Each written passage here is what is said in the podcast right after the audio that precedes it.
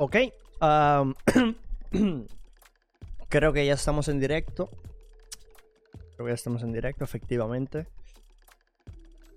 Bueno, nada, em, para informarles a todos, yo soy Richard Scott y estamos acá cada domingo compartiendo la previa y mis picks de los eventos de UFC y de MMA. Bueno, hoy vamos a estar eh, hablando sobre el UFC 274, Charles Oliveira contra Justin Gaethje también voy a compartir mis picks, así que será una noche bastante entretenida, porque es una cartelera que yo le daría un 8, un 8 y medio, 9, porque está muy buena. Tiene los nombres, tiene peleas que en el papel se ven interesantes y demás. Pero no puedo empezar sin agradecer a los miembros del canal. Aquí están los miembros del canal, así es, somos 10 y 11 por ahí está. Eh, muy agradecido con todo el apoyo, la verdad, de los miembros, también de los eh, suscriptores, los seguidores, como se diga, ¿no? Entonces, muy agradecido con todos ustedes. Gracias a la gente que llega, que deja su like, que se suscribe, que activa la campana de notificaciones. Estoy muy, muy agradecido. Si tienes más eh, curiosidad acerca de qué significa ser miembro del canal, pues te lo explico muy rápido. Si te diriges a la página principal del canal encontrarás esta, esta ventana, esta, eh, pues este cuadradito que te dice join o unirse en español. Si le das clic ahí, pues verás más detalles acerca qué significa ser un miembro del canal, ¿no? Es una manera básicamente de apoyarme. Es que tenemos membresías del canal desde 3 dólares al mes. Recibirás insignia para miembros, emoji solo para miembros, entre otros beneficios solo para miembros, dándole clic a ese botón para más información y haciéndote miembro del canal hoy, pues es una manera más de apoyar el directo y obviamente apoyarme a mí como creador de contenido de MMA. Una vez dicho todo esto y de agradecer a la gente del chat que va llegando, que por supuesto deje su like con los que vayan llegando. Una vez, una vez dicho todo esto, vamos ahora sí a empezar a hablar del evento. Vamos a hablar, a hablar del evento porque se viene un evento muy muy bueno.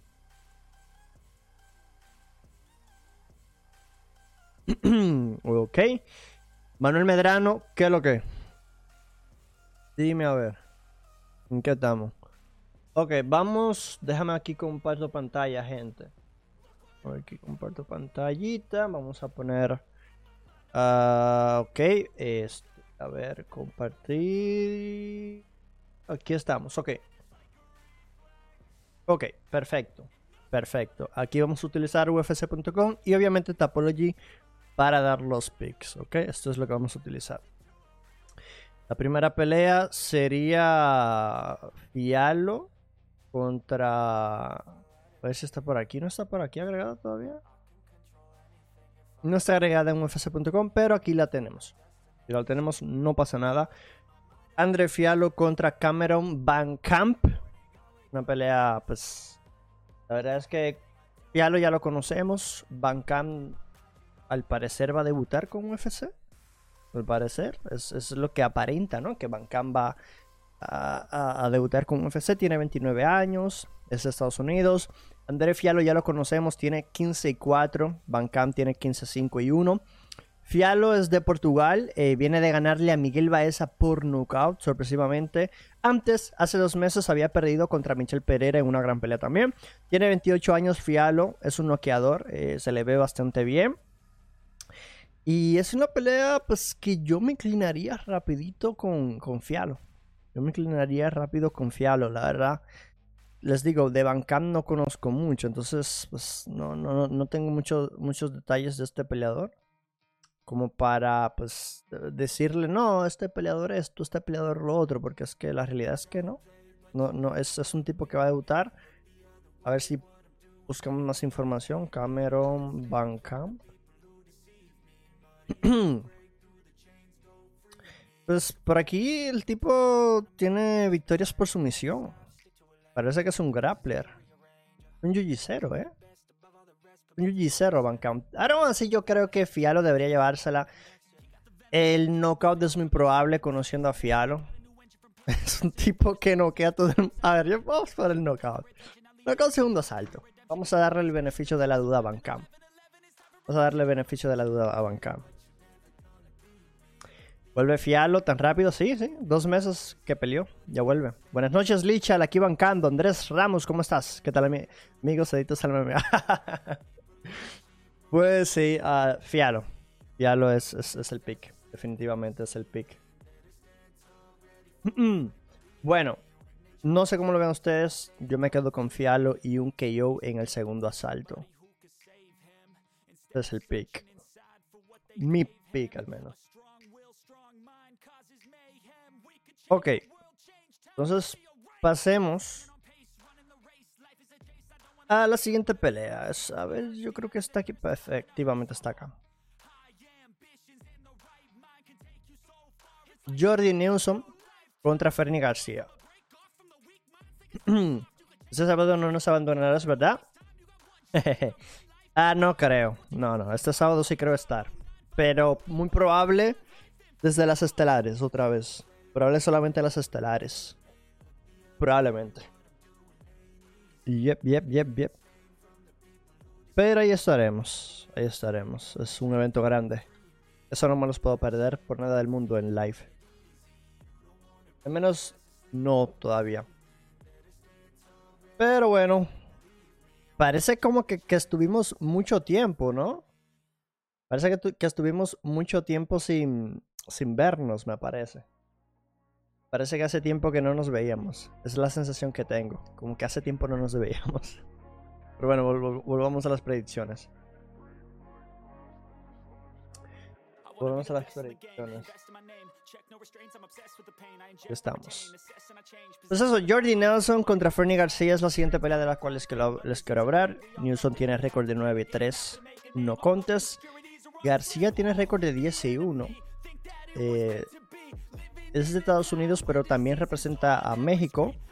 Newson 5'5 en estatura, García 5'7. Esto es una pelea del peso gallo, me parece. Eh, García es un peleador nuevo en UFC.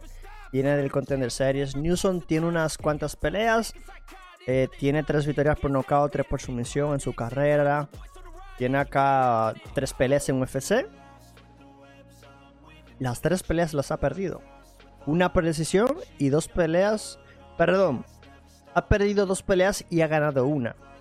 Él ganó contra Pilarte por KO, pero perdió contra Ramos por decisión y contra Costa por KO.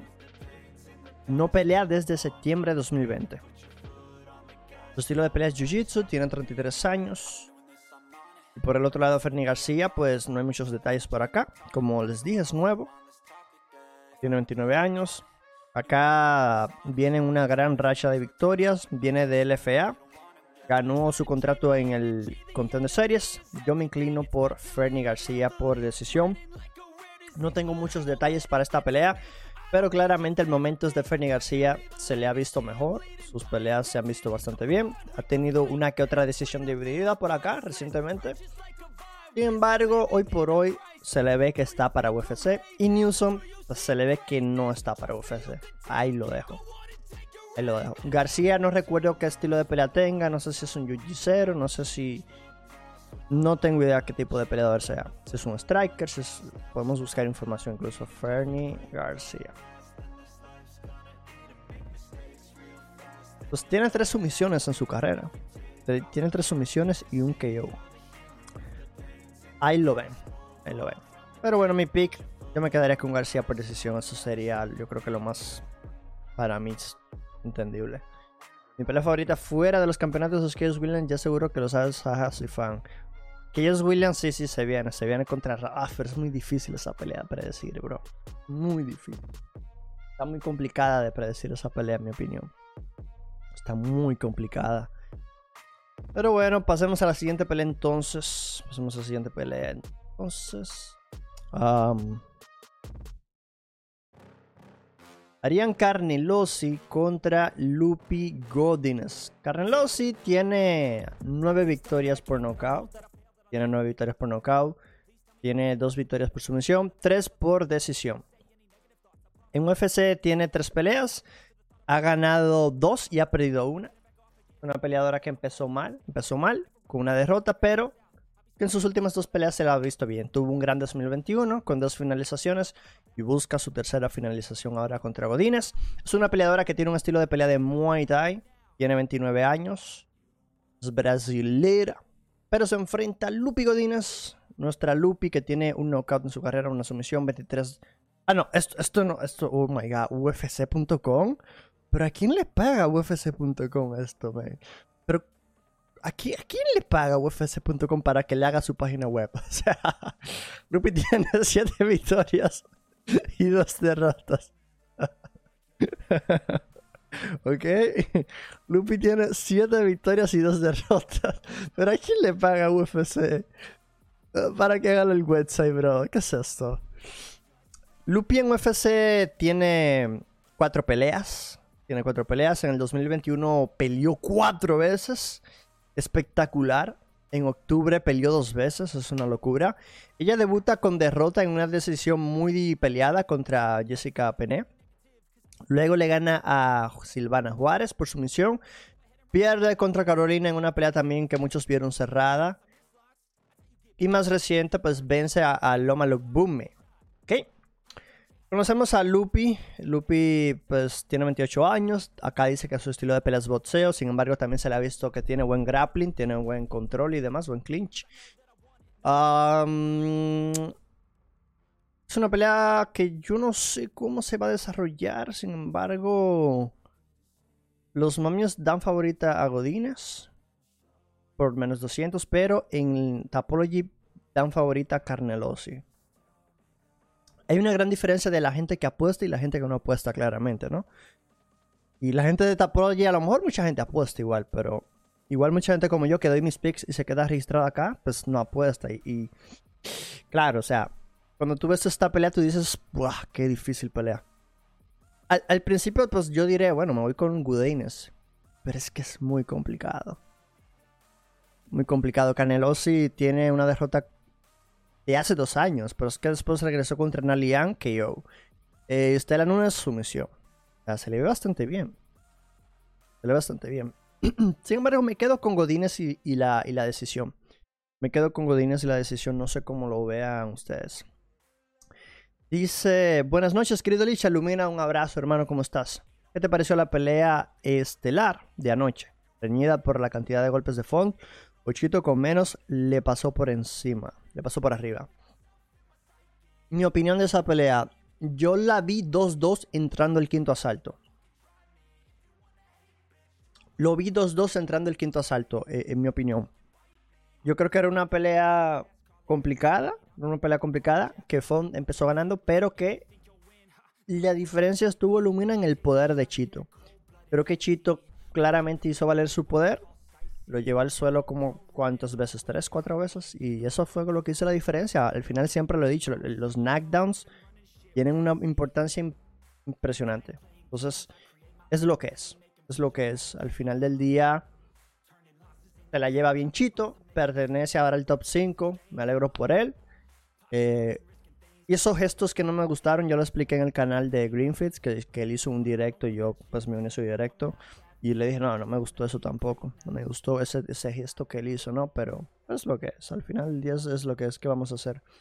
Sin embargo, pues fuera de ahí, en lo personal creo que eh, la va a tener complicada, Chito, porque ahora se vienen los Sanhagen, los Peter Jan. Ya Peter le dijo, oye, mira, quiero pelear. Henry Seguro también ya le dijo, mira, uy, que estaría bueno pelear.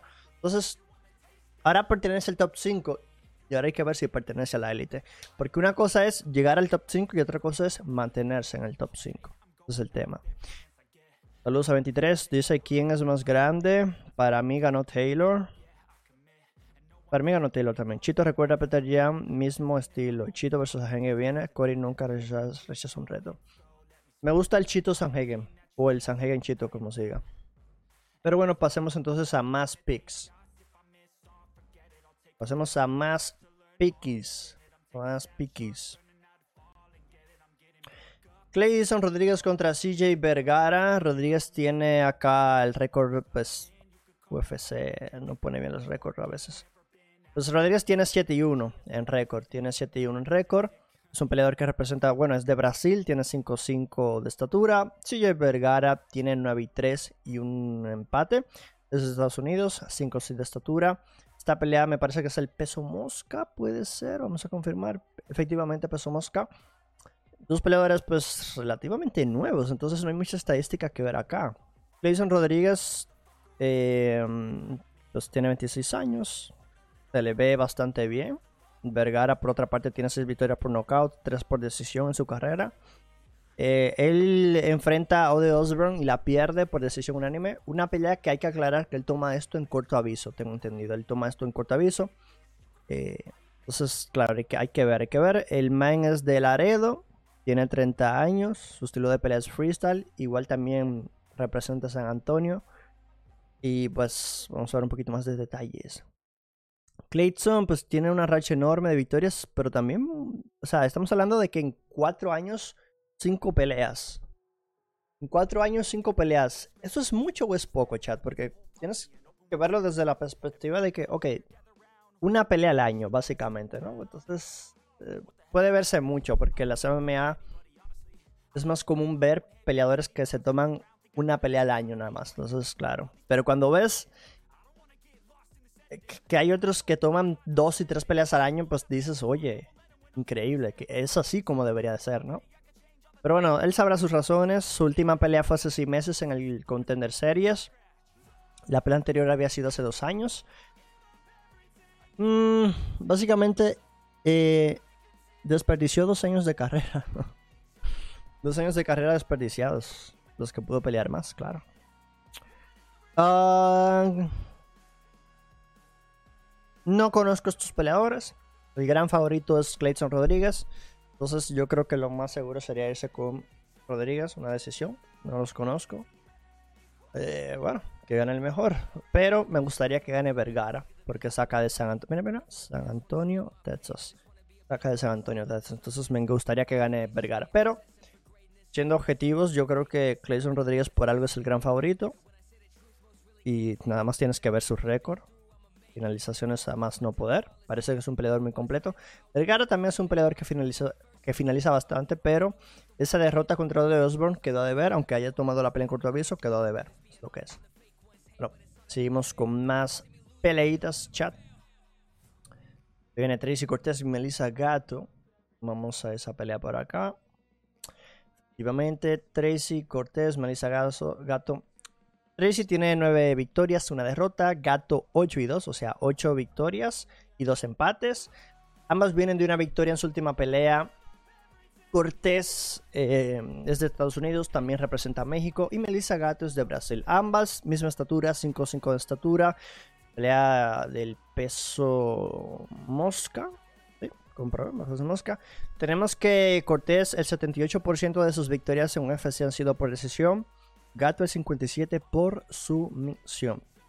En cuanto a strike insignificante, Cortés te pega 3 golpes por minuto, mientras que Gato 4 golpes significantes por minuto. Y en cuanto al grappling, Cortés ha podido mantener un promedio de 3 derribos por pelea. Mientras que Gato pues no promedia derribos por pelea, pero sí tiene una gran defensa contra derribo del 85%, al igual que Tracy que tiene una enorme defensa contra derribo, en este caso 87%. Si vemos más de Tracy Cortés, tiene nueve victorias seguidas, una victoria por knockout, una victoria por sumisión. En UFC tiene solamente tres peleas. Eh, en 2019, ya estamos en 2022 y solo tiene tres peleas. Eh, ¿Habrá habido alguna lesión o algo, no? Chat, me parece que habrá habido alguna lesión o algo. Porque pelear, es que te digo, pelear una vez por año si quieres llegar lejos en UFC y en las MMA, tienes que pelear varias veces. Tienes que ganar. Mira Chimaed. ¿Por qué Chimaed está donde está? ¿Por qué Adesanya está donde están? Porque es gente que llegó nueva y empezó peleando constantemente y ganando constante. Y hoy día ya están donde están por la actividad y porque ganan. Entonces, claro, tú tienes una pelea por año, pues es un poco.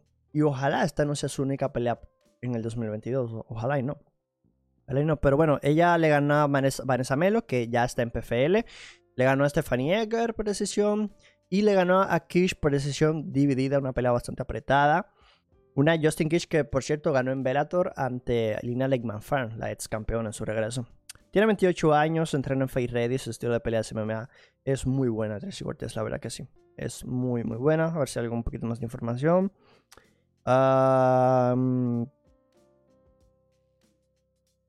Pues, básicamente no, no hay mucho información. Ella dice que empezó a ser profesional. Ah, bueno, empezó a ser profesional en el 2017. Entonces, claro, está muy verde todavía, porque en 2017 se hace profesional, dos años después llega a UFC, es una locura. Entonces, claro, pero igual tendría que pelear más, en mi opinión. Tiene buenas victorias notables en su carrera, Tracy Cortés, la verdad que sí. Por el otro lado, Melissa Gato. Melissa Gato, una victoria por knockout, cuatro sumisiones, dos decisiones. Tiene acá eh, dos peleas nada más en UFC. La primera. Ella tiene. Claro, porque ella tengo entendido que había, había firmado con UFC hace años. Ella firmó hace años con UFC y no, y no había debutado. Tenía tres años inactiva. Ella regresa hace ocho meses, le gana a Victoria Leonardo. La pelea más reciente le gana a Sihara Evans por KO, TKO. Pero en UFC, pues eso, le ganó a, a Leonardo por TKO y le ganó a, Evans por TKO. Tiene 25 años nada más, su estilo de pelea. Chat, perdió como 3 años. Tenía 22 años. Perdió 3 años de MMA. Sabrá Dios por qué. No sé si una lesión o algo. Pero nada, la cosa es que eh, Gato ya está aquí y le está yendo bastante bien. Ella es una cinturón de Jiu-Jitsu brasileño púrpura y ha tenido varios títulos de, en competencias en el sur de Brasil de Jiu-Jitsu brasileño. Y pues es una peleadora que, le gusta utilizar sus rodillas y que la considera que es una, técnica bastante dura. Y también que no importa qué manera te puede estrangular, pues ella te busca el ámbar o el triangle choke, que es la que más le utiliza. Ah, bueno, es lo que sabemos de Gato, es una yujicera, ya lo conocíamos, pero considero que Tracy Cortez es la mejor peleadora. Tiene una racha de victorias impresionante. Le ha ganado a nombres. Incluso tiene una victoria por decisión dividida contra Erin Branchville. O sea, y, y también. O sea, ese es un monstruo. Tracy Cortez es un monstruo. Pero considero que tiene que estar más activa para ya explotar ese potencial que tiene Tracy. Yo me voy con Tracy y la decisión a su favor. Claro que sí. Dice Tracy aparece, cálmese el chat, calmas. el problema de Tracy es que se la pasa mucho tiempo con Brian, ¿habrá entrenado? No, yo creo que este hecho de que ahora está con Brian le irá mucho mejor en su carrera. Estoy contigo, a Frankie Edgar también le hizo gestos raros que me enojaron y me sacaron del enfrentamiento cuando lo vi en su... Sí, le sacó el dedo a Frankie Edgar, o sea, ¿quién le saca el dedo a Frankie Edgar? No, no tiene sentido. No tiene sentido que le sacara el dedo a Frank Yeager, según, según yo, Frank Yeager no le había hecho nada. No, no entiendo. ¿Confirmas buena? Sí, sí, sí, sí. ¿Qué significa eso, David? Ah, gracias, Diego, por, por no silenciar. Excelente, eso es lo que quiero, exacto, exacto. Muy, muy bien, muy bien, Diego, muy bien, muy bien. Eso es un trabajo de mod excelente. Ok, seguimos. Francisco Trinaldo y Johnny Roberts es la siguiente pelea. Trinaldo y Danny Roberts. Puro casual hoy. ¿Qué dice Jorge? Bro, Jorge, Jorge ni saluda ni se licha el cuánto tiempo no te veo. Wow, bro, ¿cómo estás? Puro casual.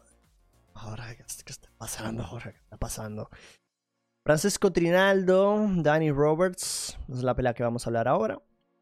Una pelea interesante. Eh, tenemos a un Trinaldo de 27 victorias, 8 derrotas. Danny Roberts, 18 victorias, 5 derrotas. Esta pelea es del peso welter, 170 libras. Trinaldo es de Brasil. Roberts del Reino Unido.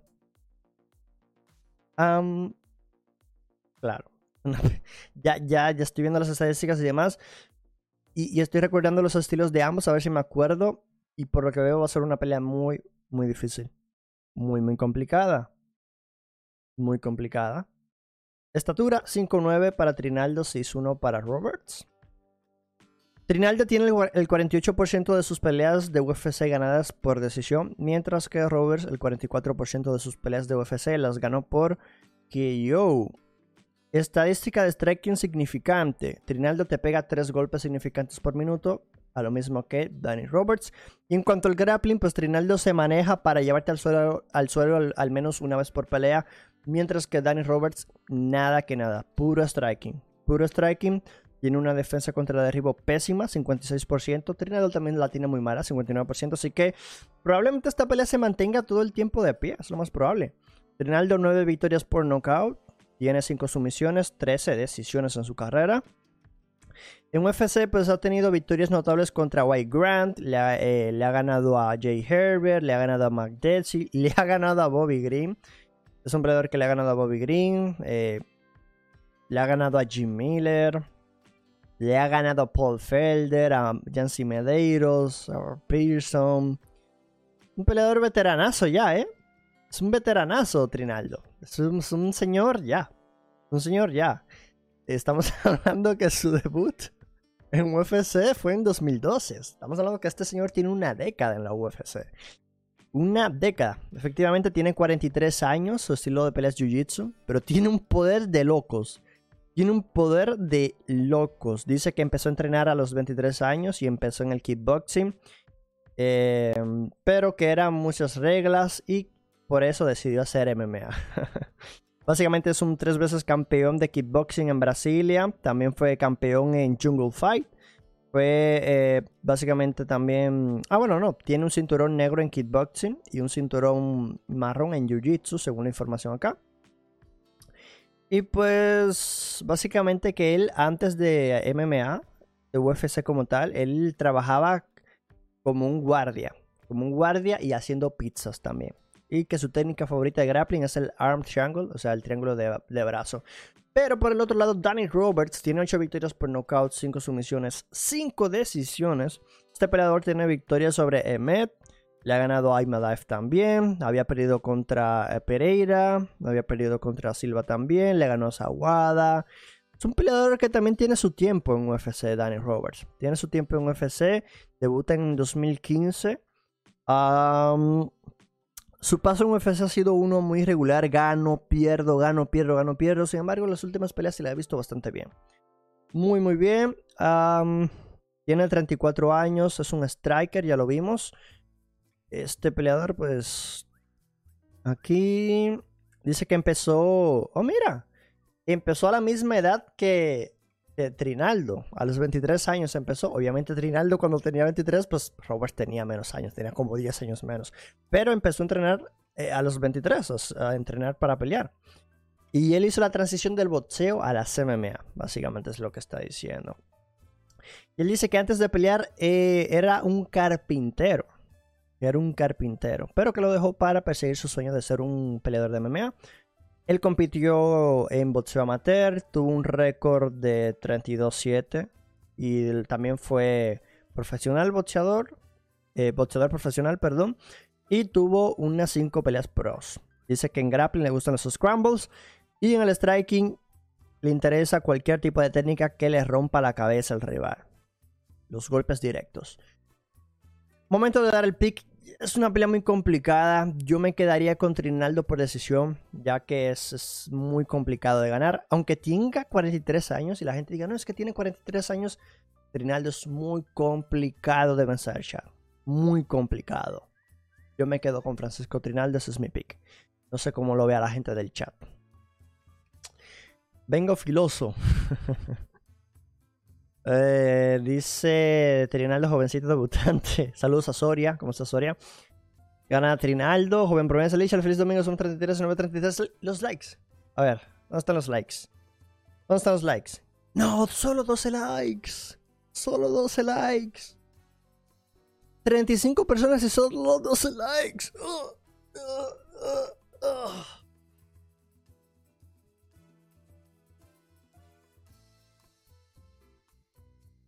16, un poquito más, un poquito más.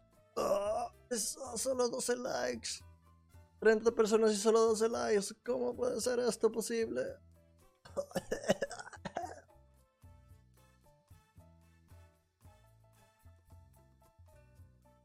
ok, 20 likes está bien. 20 likes está bien.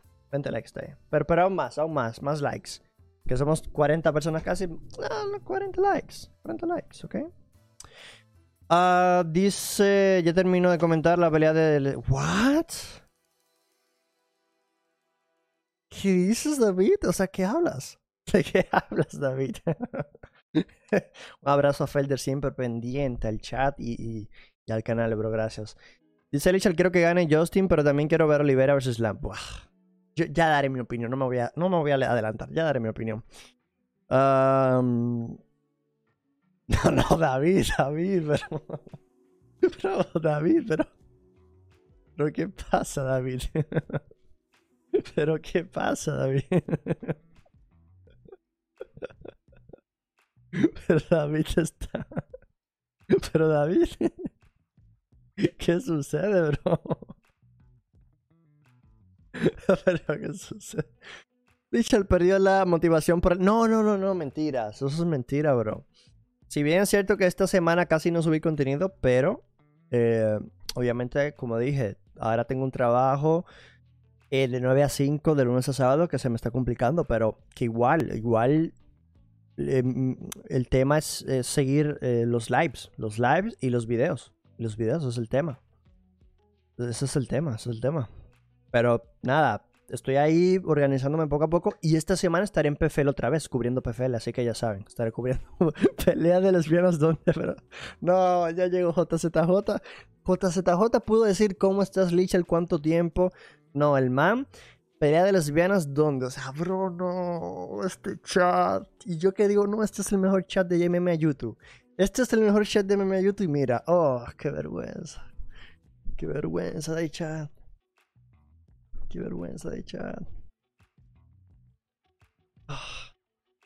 No, estaba bromeando, trayendo un poquito. está bien, está bien, está bien. Voy conduciendo, por ahí está tu like. Ey. Abrazo enorme para Camilo Nivia, uno de los miembros del canal. Muchas gracias por todo el apoyo, bro. La verdad que sí. Eh, de la nada, o sea, bro. Muy agradecido con el apoyo, la verdad que sí, bro. Y, espero que vayas con cuidado por ahí, ¿ok? Eh, dice, le diga a su jefe teclado del mal. Yo espero que un día Licha le diga a su jefe teclado del mal. no, me, encanta mi jefe. O sea, me encanta. O sea, está bien. No me quejo, no me quejo. Me quejo, pero que, que no, que no, que, que, que, se viene contenido. Que se viene el contenido. Y solo esperen. Se vienen más entrevistas, se viene más contenido. Poco a poco. Todo lo que tengo que adaptarme a esta nueva horario y demás. Camilo, el más casual. Nah, eh, Ah, ok, Jorge se ha ganado un tiempito, unos cinco minutos para reflexión, ¿ok? cinco minutitos Jorge se ha ganado para que reflexione un poco. Como, como que Camilo casual. Cinco, minutitos para que reflexione un poco y, demás. Eh, ya, jefe, puedes quitarle el arma de la cabeza a What? Seguimos con los pickies. Uh, Blago Ivanov y Marcos Rogerio Lima una pelea pues, también muy complicada de predecir, muy complicada de predecir. Luego Ivanov, 18 ah, victorias, 4 derrotas, 1 no contest.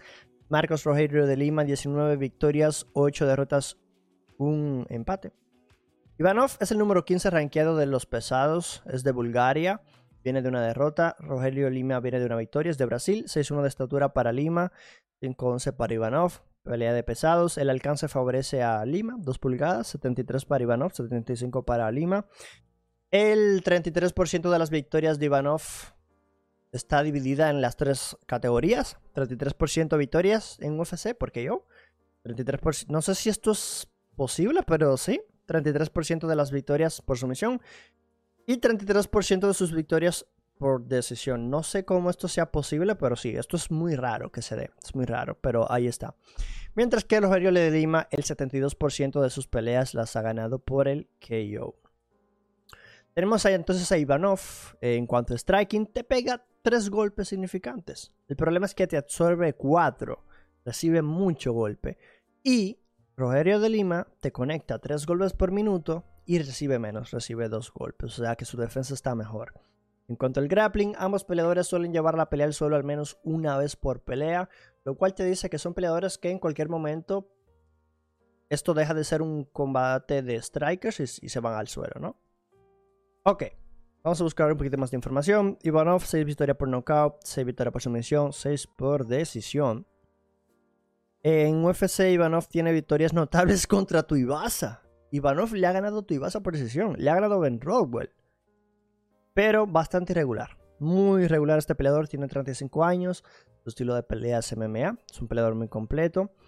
Marcos Rogerio de Lima, por otra parte, pues 3 victorias por no 13 victorias por nocaut, 2 sumisiones, 3 decisiones. Es un peleador que en UFC le ha ganado a Ben Rockwell, a Maurice Green. Perdió contra Romanov, pero le ha ganado a Ben Sosoli.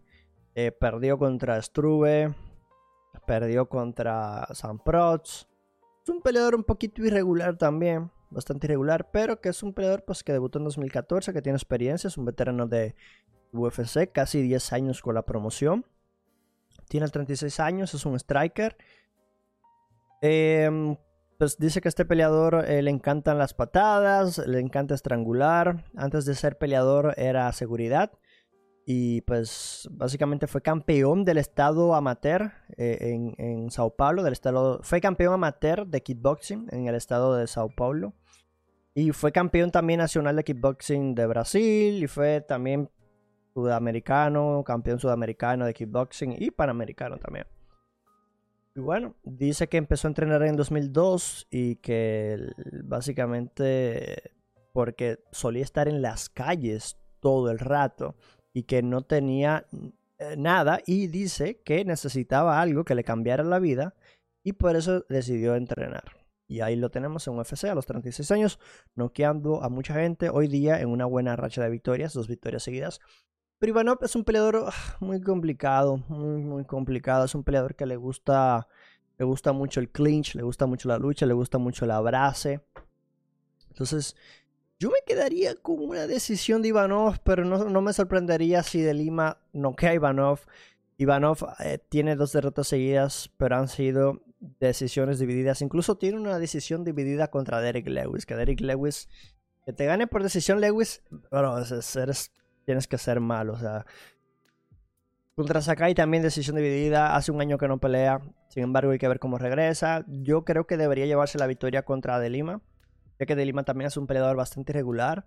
Y por más que venga en un gran momento, pues son peleadores obviamente que no son del nivel. No son peleadores rankeados. Bueno, pues es rankeado número 15. Ha peleado ya con más peleadores de nivel y demás, ¿no? Entonces, bueno. Yo me quedaría aquí con Ivanov por decisión. Yo espero a que Alicia le diga su fe, no puedo, tengo UFC numerado, no puedo trabajar si no, pero no me echemos las tres no, no, no, no, no pasa nada, no pasa nada, no pasa nada. Es lo que es. Ivanov, el verdadero peleador completo. Gana Ivanov, de Lima tiene mucha cara de buena gente y el poder de la barba ayuda un plus. ¿Quién gana Esparla? ¿Quién gana? ¿Carla Esparza o Engano? Licha Esparza porque tiene la lucha. What? Ivanov le ganó a de añazos cuando Tuivasa se habitaba y no parecía ni cerca lo que... No, claro, y en ese tiempo Tuivasa estaba fatal, estaba casi fuera de UFC, creo. Saludos a Imposón, ¿cómo estás?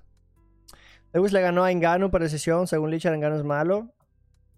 Nada, pero... Si, ves la pelea, Engano no hizo nada.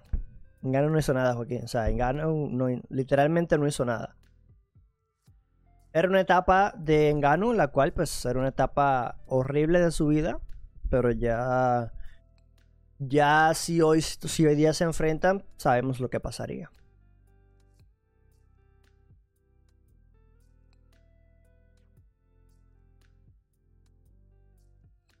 El Madrid perderá el miércoles por goleada. Mm, probablemente, puede ser. Puede ser. Seguimos con más, con más picks, picks, picks. Vamos a Brandon Rival. Aquí vamos a ya empezar a poner las encuestitas del chat. Para que el chat también participe. ¿Quién gana? Ah, Brandon Royal o Matt Schnell. Estoy emocionado porque esta semana volveré a estar en PFL chat. Y todo es gracias a ustedes. Esto es gracias a ustedes. Lo digo sinceramente. Si vas a una pelea para ir por el título, real. No, pero perdió una decisión con Sí, pero en ese momento era malo, ya no. Nada, pero Ivanov sí. Pero es que Ivanov no, no tienes excusa. En Gano, pues venía de un momento en el cual no sabía qué hacer con su vida. Al menos estaba que. Pero no quería soltar una mano. No quería soltar una mano, es lo que es. Ok. Brandon Royal Max Schnell. Brandon Royal, rankeado número 6 del peso mosca. Schnell, rankeado número 9. Royal tiene 13 victorias, 6 derrotas. Schnell, 15 victorias, 5 derrotas. Schnell viene de una derrota en su última pelea. Royal viene de una victoria. Ambos son de Estados Unidos. Royal 5'9 de estatura. Schnell 5'8 de estatura. Ya lo dijimos, pelea del peso mosca. Si no me equivoco, efectivamente, peso mosca. 68 de alcance para Royal, 70 de alcance para Schnell. Tenemos que el 87% de las victorias de Royal han llegado por la decisión, mientras que el 53% de las victorias de Schnell han llegado por la sumisión. Y en cuanto al strike insignificante, Royal te pega 3 golpes por minuto, absorbe 2. Schnell te pega 4 golpes significantes por minuto y absorbe 4. O sea, hay que ver ahí la defensa de, de Schnell cómo está. En cuanto al grappling, pues son dos peleadores que, mira, no te suelen llevar al suelo. Dos peleadores que ni, ni siquiera promedian un derribo por pelea. Entonces, estamos hablando de que son dos peleadores que probablemente nos regalen, pero nos regalen un festín de striking. Pero no tan pronto, no tan pronto, porque como ya vimos, Schnell tiene un 53% de, de, de, sus victorias por la sumisión. Sumisión. O sea, por lo general en el suelo es que suele la gente someter. Y Royal pues igual tiene conocimiento de, de sumisión. Royal también tiene conocimiento de sumisión. Tiene 8 sumisiones en su carrera.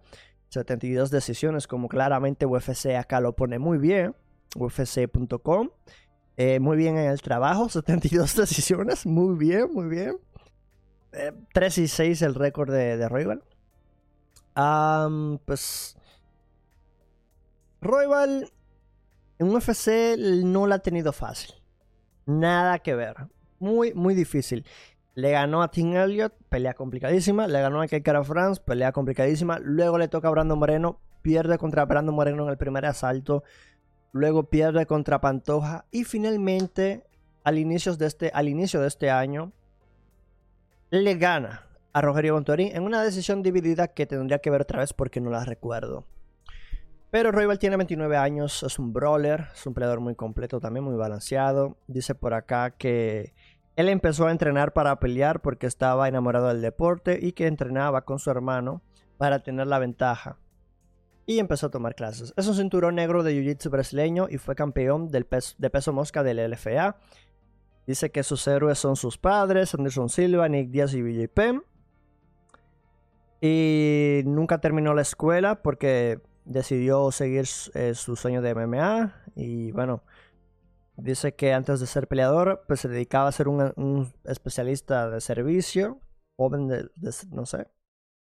Y pues dice que como amateur tuvo tres cinturones y estuvo invicto, invicto, con todas sus misiones en el primer asalto. Dice que su técnica de grappling preferida es el triángulo y su golpe preferido es el uppercut. Por el otro lado, Matt Schnell Dos victorias por nocaut, ocho sumisiones, cinco decisiones en su carrera. En UFC Schnell le ha ganado a Nam. Viene de perder contra Bontorin en su pelea más reciente. Tiene derrotas contra Pantoja también, pero le ha ganado a Espinosa, le ha ganado a Smolka, le ha ganado a Inoue. Es un peleador bastante, pues ya de experiencia. 2016 su debut, perdió contra Rodfon. No le ha ido de la mejor manera, es un peleador bastante irregular, tiene 32 años, su estilo de pelea es boxeo. Pero como ya vimos también tiene muchas sumisiones. Dice que empezó a entrenar el mismo verano que se graduó de la escuela superior. Y que querría encontrar algo divertido para hacer con su carrera atlética. Fue campeón de Legacy FC. Eh, dice que durante, antes de ser peleador de MMA, que tuvo trabajos y demás. Y que más reciente, él estaba enseñando Taekwondo, supongo. O Tiki no sé qué es. Taekwondo, Tiki no, no tengo idea. Y nada, como amateur fue eh, guantes de oro del estado de Luisiana en 2011. Fue campeón. Y en el 2011 también campeón del sur, del medio sur. Dice que es eh, un cinturón negro en karate y un cinturón púrpura en jiu-jitsu brasileño. Su técnica preferida de grappling es el DR choke y su técnica favorita de striking preferida es el cross, cruzado. Esta pelea es muy interesante, los peleadores muy muy completos, muy rápidos. Yo me quedo con Brandon Royal por la decisión, por cómo he visto las cosas. Me, me, me llama más la atención Brandon Royal, Snell muy irregular. Royal, bien es cierto, viene, venía de dos derrotas, regresa a la cuna de la victoria, me parece mejor peleador. Tiene mucho que mejorar, tiene 29 años. 3 y 6. Yo creo que sí le gana. Sí le gana a Schnell por decisión. Sí se la gana. Bueno, antes de pasar a la siguiente pelea, a ver qué dice la, encuesta. 58% Rival. Oh, wow. Interesante. Interesante.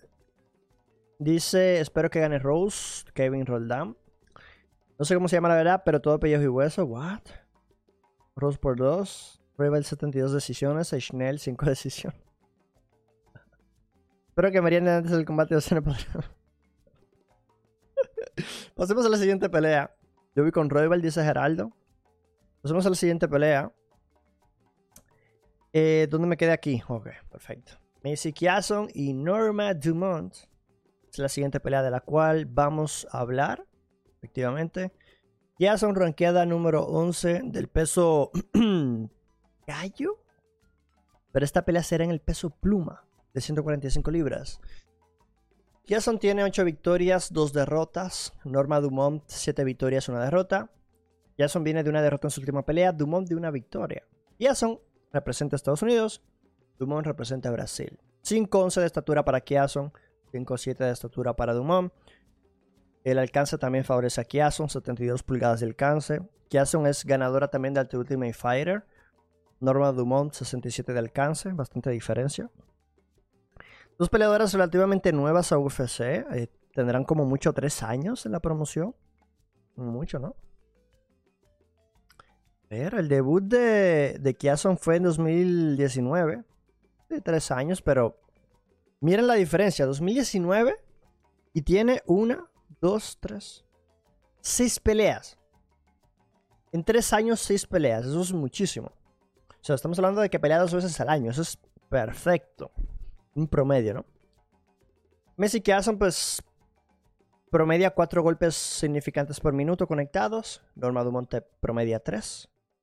En cuanto al grappling, ambas peleadoras promedian un derribo eficiente por pelea.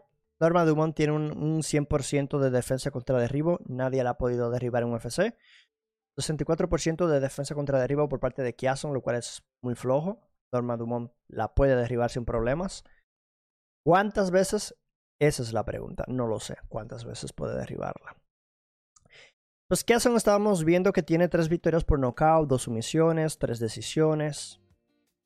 Tiene acá, pues como dijimos, gana el Ultimate Fighter.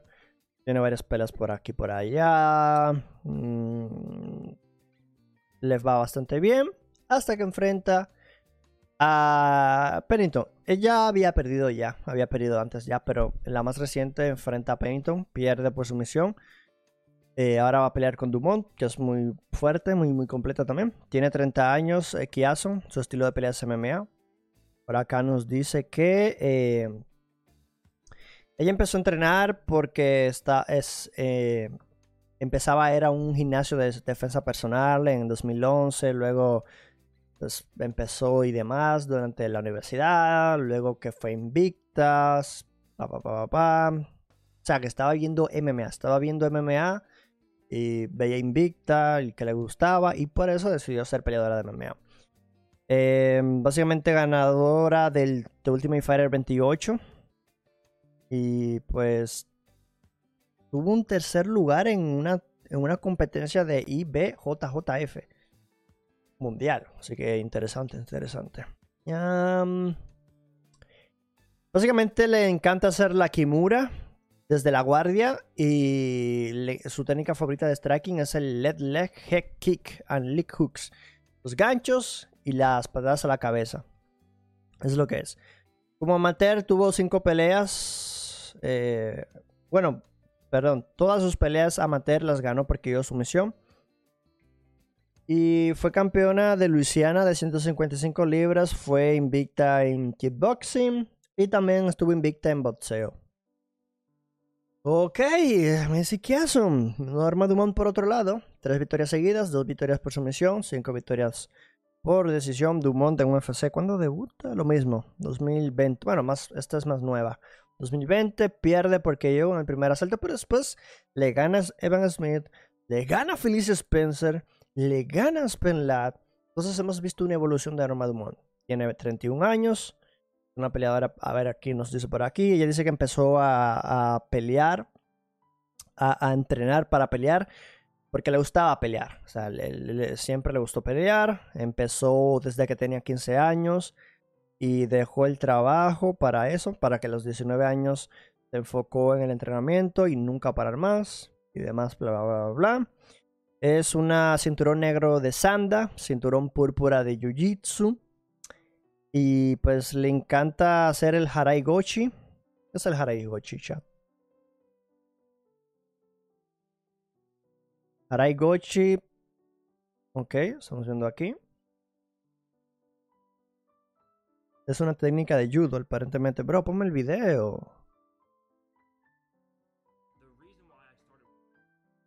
Ponme el video, bro. Haraigochi. No tengo idea qué es el Haraigochi, bro. A ver. Ok. Ok. El movimiento. Ok. Hey, please. Please. Quiero ver el Haraigochi. A ver, ok. Pero efectúalo, bro. A ver. Ok. Ahí va. A ver. Oh, le encanta hacer el Haregochi. Esto es el Haregochi. ¡Pah! Me, bro, me encanta también el Haregochi, ¿eh? Me encanta el Haregochi. Excelente técnica. Excelente técnica. Si lo sabes hacer bien, excelente. El problema es que acá tienen el G. Pues que ahí lo puedes atrapar. Pero entonces, sin G, es, que es súper complicadísimo hacer el Haregochi. Súper complicadísimo. Y bueno, que le gusta el, la sumisión de crossface, que no sé qué es esto tampoco. O sea, aquí Norma Dumont educándome. Norma Dumont educándome, chat. Eh, crossface submission, ¿esto qué es? Crossface submission. ¿Esto es el crossface? Esto no puede ser el crossface submission. A ver. Crossface. A ver. Ok. Please, la técnica. Ok, el crossface. O como que te, te, apoyas todo y le aplastas la cabeza. Literalmente.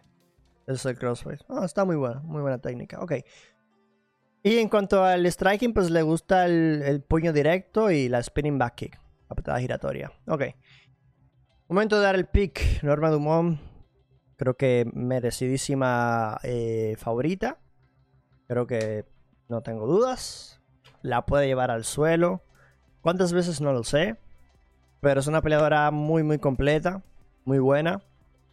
Creo que se lleva la pelea por decisión. Ese es mi pick. No sé cómo lo ven ustedes. Dice... Ah, Norma es la mejor pluma, tiembla mata. Dumont tiene cara que le voy a seguir en Instagram. Wey, wey, Soria, cuidado. No, tan rápido, bro. No, no, tan rápido, no tan rápido. No tan rápido.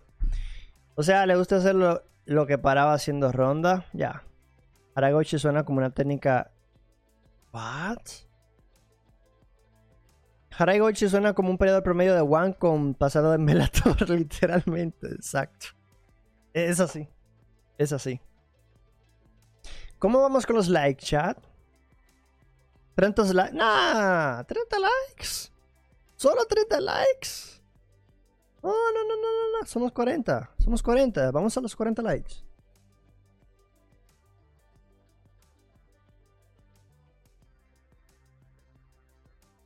¿Solo 30 likes? ¿Y somos 40 personas acá? No, no. ¿Qué, qué, sucede, mamá? es gratis. El like, gente, es gratis. Ok, seguimos. seguimos. esta pelea, bro. Voy a tener problemas de cabeza con esta pelea, man. Te lo digo. Voy a tener problemas serios con esta pelea porque es que no tengo idea quién va a ganar. Randy Brown, Chaos Williams. Vamos a poner en cuestica a ver si el chat me puede ayudar un poco. ¿Quién gana? Randy Brown. Dios. Listo. Ok. Mm, Brown, 14 victorias, 4 derrotas. Williams, 13 victorias, 2 derrotas. Ambos una victoria en su última pelea. Rondy Brown es de Jamaica. Williams es de Estados Unidos. 6-3 Brown, 6-0 para Williams, pelea del peso welter, 78 de alcance para Brown, 77 de alcance para Williams. Tenemos acá que el 66% de las victorias de Brown van a la decisión, el 54% de las peleas de Williams han sido por KO, las victorias. Ah, claro, que tiene como 3 o 4 peleas nomás, hay que tomar eso en cuenta, ¿ok?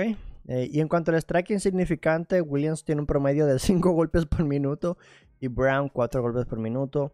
En cuanto al grappling, pues son striking puro, son peleadores que no suelen llevar la pelea al suelo, ¿ok? Y la defensa muy flojita por parte de ambos.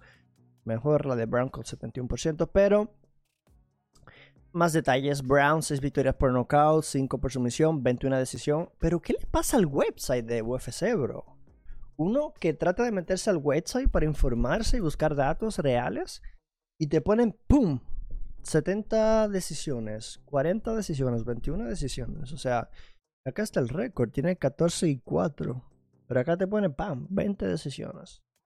¿Qué le pasa a la página de UFC? Una empresa profesional número uno y, tiene estos fallos, No, entiendo. ¿Será un bug o algo? ¿Un hacker o algo? Porque no tiene sentido. Pero bueno. Eh, um, Brand debuta en UFC hace ya un tiempo, en 2016. La verdad es que ha tenido un paso irregular. Gana, pierde, gana, pierde, gana, pierde. Últimamente se le ha visto bien.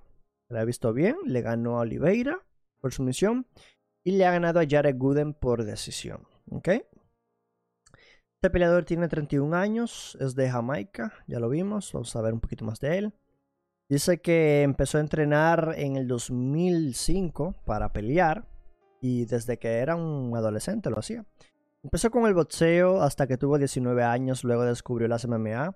Dice que pelear está en su sangre y que eso le ayudó con sus frustraciones y demás. Y bueno, todo eso lo llevó a combatir. Dice que tuvo cuatro títulos amateur de MMA, tuvo un cinturón pro en Rock Title y, un cinturón, y es cinturón marrón en Jiu-Jitsu brasileño. Ah, pues eh, básicamente fue campeón de Ring of Combat Champion, ya lo dijimos, Ring of Combat. Y pues mm, poco más, poco más es un striker, tiene sumisiones por ahí. Entonces, muy completo, Brown. Williams, por otra parte, 7 victorias por knockout, una sumisión en su carrera. Tiene acá su debut en UFC en el 2020, cuando noquea a Moreno en 27 segundos, luego noquea al Hassan en 31 segundos, luego pierde contra eh, Pereira, pero luego le gana a Semmersberger, luego noquea a Baeza y ahora le toca un Randy Brown. Una pelea muy complicada. Tiene 27 años. Um, Williams, su estilo de pelea es MMA se caracteriza por su poder. Dice que empezó a entrenar para pelear en septiembre de 2013 y tuvo su primera pelea tres meses después. Y dice que él empezó a pelear porque alguien le había dicho... Eh, empecé a pelear, someone see me fight. Oigan qué curioso, él dice que él empezó a pelear porque alguien lo vio a él peleando y le, y le dijo, oye, tú puedes hacer MMA.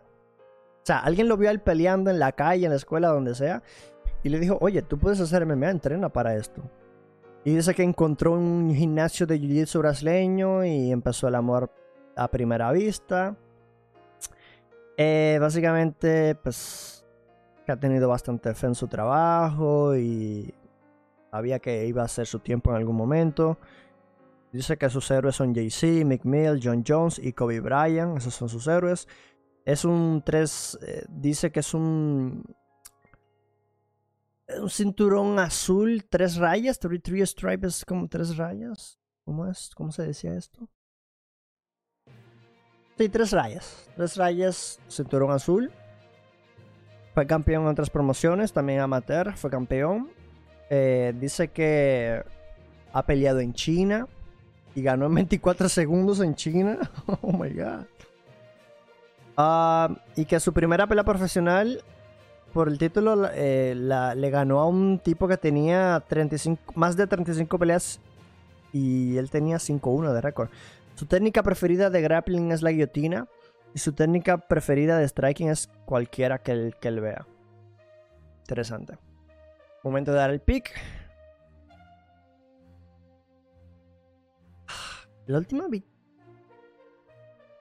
Es que claro, la última victoria de Williams fue porque yo es un tipo que suele noquear a la gente. La última derrota de, Brown fue porque yo. Entonces, ¿pero cuántas derrotas tiene Brown? Porque yo sería la pregunta. ¿Cuántas derrotas tiene Randy Brown? Porque yo. Esa es la pregunta real, chat. Tiene dos derrotas por KO en su carrera. Price y Luke. A ver, me la juego. Creo que será Williams, pero por KO en el tercero, como va esa. Algo así. En el segundo, en el segundo. Vamos a dejarlo en el segundo. El segundo. La encuesta dice 78% que va a ganar aquellos Williams.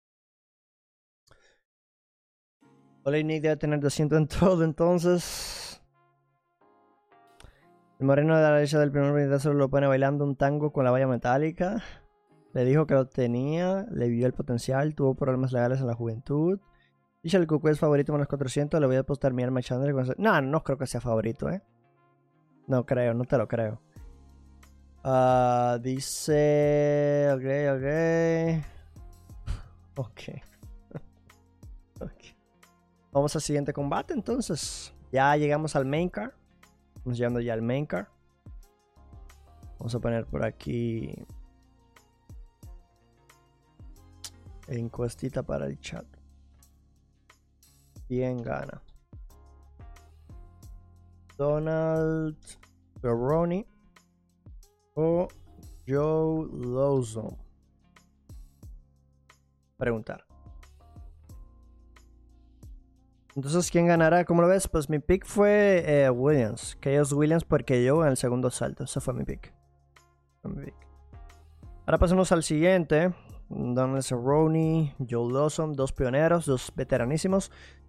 Cerrone ya lo conocemos, 36-16, 36 victorias, 16 derrotas, 2 no contests. Joe Lawson, 28 eh, victorias, 16 derrotas, ambos de Estados Unidos. 6-1 de estatura para Cerrone, 5-10 de estatura para Lawson. Esta pelea será en el peso. Eh, no, iba a pensar peso welter, pero es el peso lightweight. Eh, eh, ligero, peso ligero, peso ligero. 155 libras. El alcance favorece a Cowboy, 73 pulgadas contra 71.5 de Lawson, no hay mucha diferencia. El 47% de las victorias de Cerrone han llegado por la sumisión. También la mayoría de las victorias de Lawson de UFC han llegado por sumisión. 63%. En strike insignificante, Cerrone es quien tiene la ventaja, suele conectarte 4 golpes significantes por minuto, mientras que Lawson solo 2 y recibe 5, recibe mucho daño Lawson. Pero en cuanto al grappling, Cerrone te lleva al suelo al menos una vez por pelea y Lawson te lleva al menos dos veces por pelea. Cerrone tiene una defensa contra derribo decente, 74%, Lawson muy flojo, 54%, pero le conviene ir al suelo. Entonces, esto no me preocupa mucho, ya que Lawson se destaca más en el suelo y promedia dos intentos de sumisión. Él por, pelea al menos te intenta someter en dos ocasiones por pelea, su promedio. Mientras que Cerrone te intenta someter al menos una vez por pelea, su promedio. Cerrone pues, tiene 10 victorias por knockout, 17 sumisiones, 9 decisiones. Un peleador que ya conocemos de hace mucho tiempo, o sea, perderíamos el tiempo acá hablando de él, ya lo conocemos. Un veteranazo de toda la vida, tiene años y años en este deporte, su récord habla por sí mismo, a lo mejor no será un récord muy bien visto, pero un tipo de mil experiencias, mil experiencias. Vamos acá tratando de buscar su debut en UFC, fue en 2011. Y el debut en UFC le ganó incluso Oliveira en el 2011. Es un tipo que ha tenido altos y bajos. Solía caerse en las peleas importantes. Es su único problema. En las peleas más importantes de su carrera solía caerse y le ganaban. Típico justo cuando estaba a nada por el título, se caía. Hubo un momento que él tuvo una gran racha enorme, recuerdo yo. Fue acá, él le gana a Perry, le gana a Hernández y le gana a Yacuinta. Y la próxima pelea era con Ferguson, que si le ganaba a Ferguson iba a ir, iba a ir por el título literal. Pierde la pelea. Luego le toca a Gaethje, que si le ganaba a Gaethje se mantenía en el top. Se mantenía en el top. Pierde porque yo. Luego contra Conor, pierde porque yo. Pettis, pierde por decisión. Cerrone creo que termina en no contest o algo. Y ya luego contra Morono sí fue la peor versión de Donald Cerrone que hemos visto creo que nunca. Lo noquearon en el primer asalto. No es como que no lo hayan hecho antes, sino como se vio. Se vio viejo, se vio ya fuera de sí, fuera de forma, en el sentido de que no era el mismo Cowboy de siempre. Y Moro no lo noqueó. Moro no lo noqueó. Pero eso fue en el peso welter. Dice, oye, UFC, dame una oportunidad más. Baja el peso ligero para otra carrera más. A ver qué le, cómo le va. Tiene 38 años, su estilo de pelea es Muay Thai, también tiene Jiu-Jitsu, eh, entrena en el BMF Ranch, su gimnasio. Eh, tiene acá, pues básicamente, él empezó a entrenar para pelear cuando estaba en la escuela superior porque él tenía una actitud como un cowboy. Y dice que le gustaba el kickboxing amateur, que le hizo bien el kickboxing amateur y que luego fue pro. Y se hizo la transición a las MMA para progresar y demás.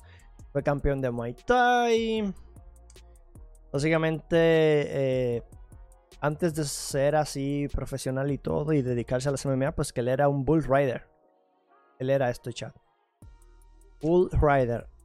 debería, déjame esconder por si me, sale una imagen extraña, pero un Bull Rider es un tema de cowboys es esto. Ok, todo bien. Esa es tú. Él era un bull rider. Típico de un cowboy. Me gustaría ver uno de estos eventos.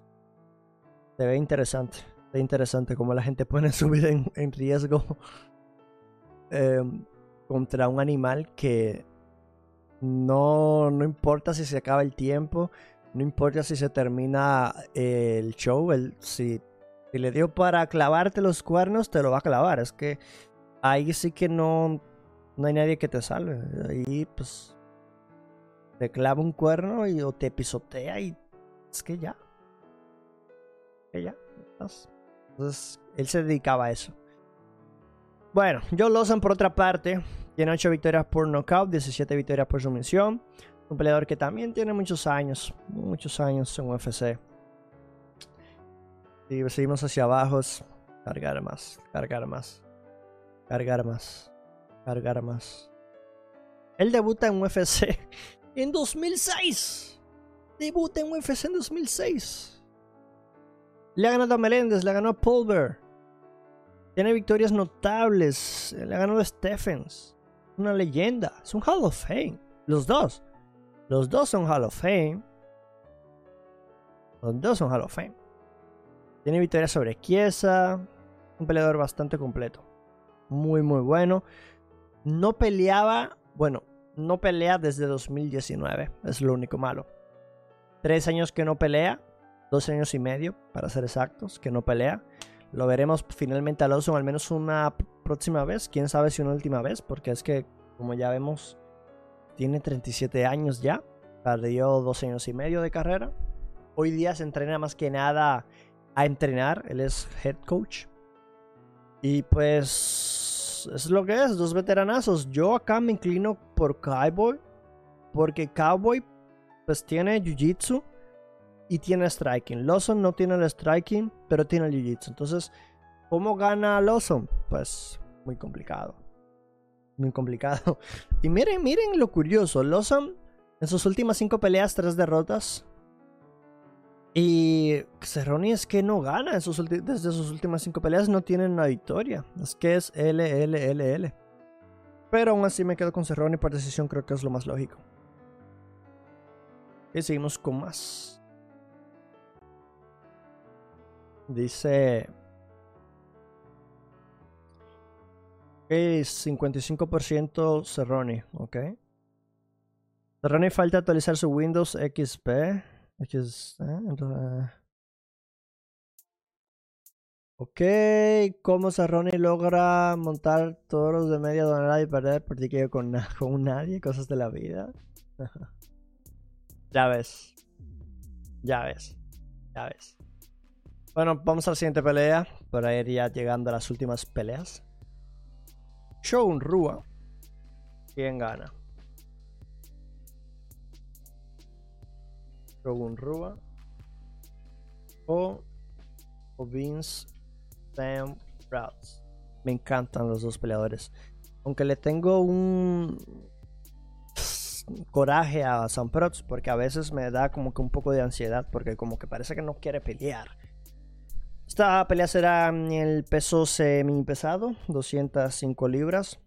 Tenemos a Mauricio Rúa, un joven Sam Prots. Rúa de 27 victorias, 12 derrotas, un empate. Sam Prots 25 victorias, 16 derrotas.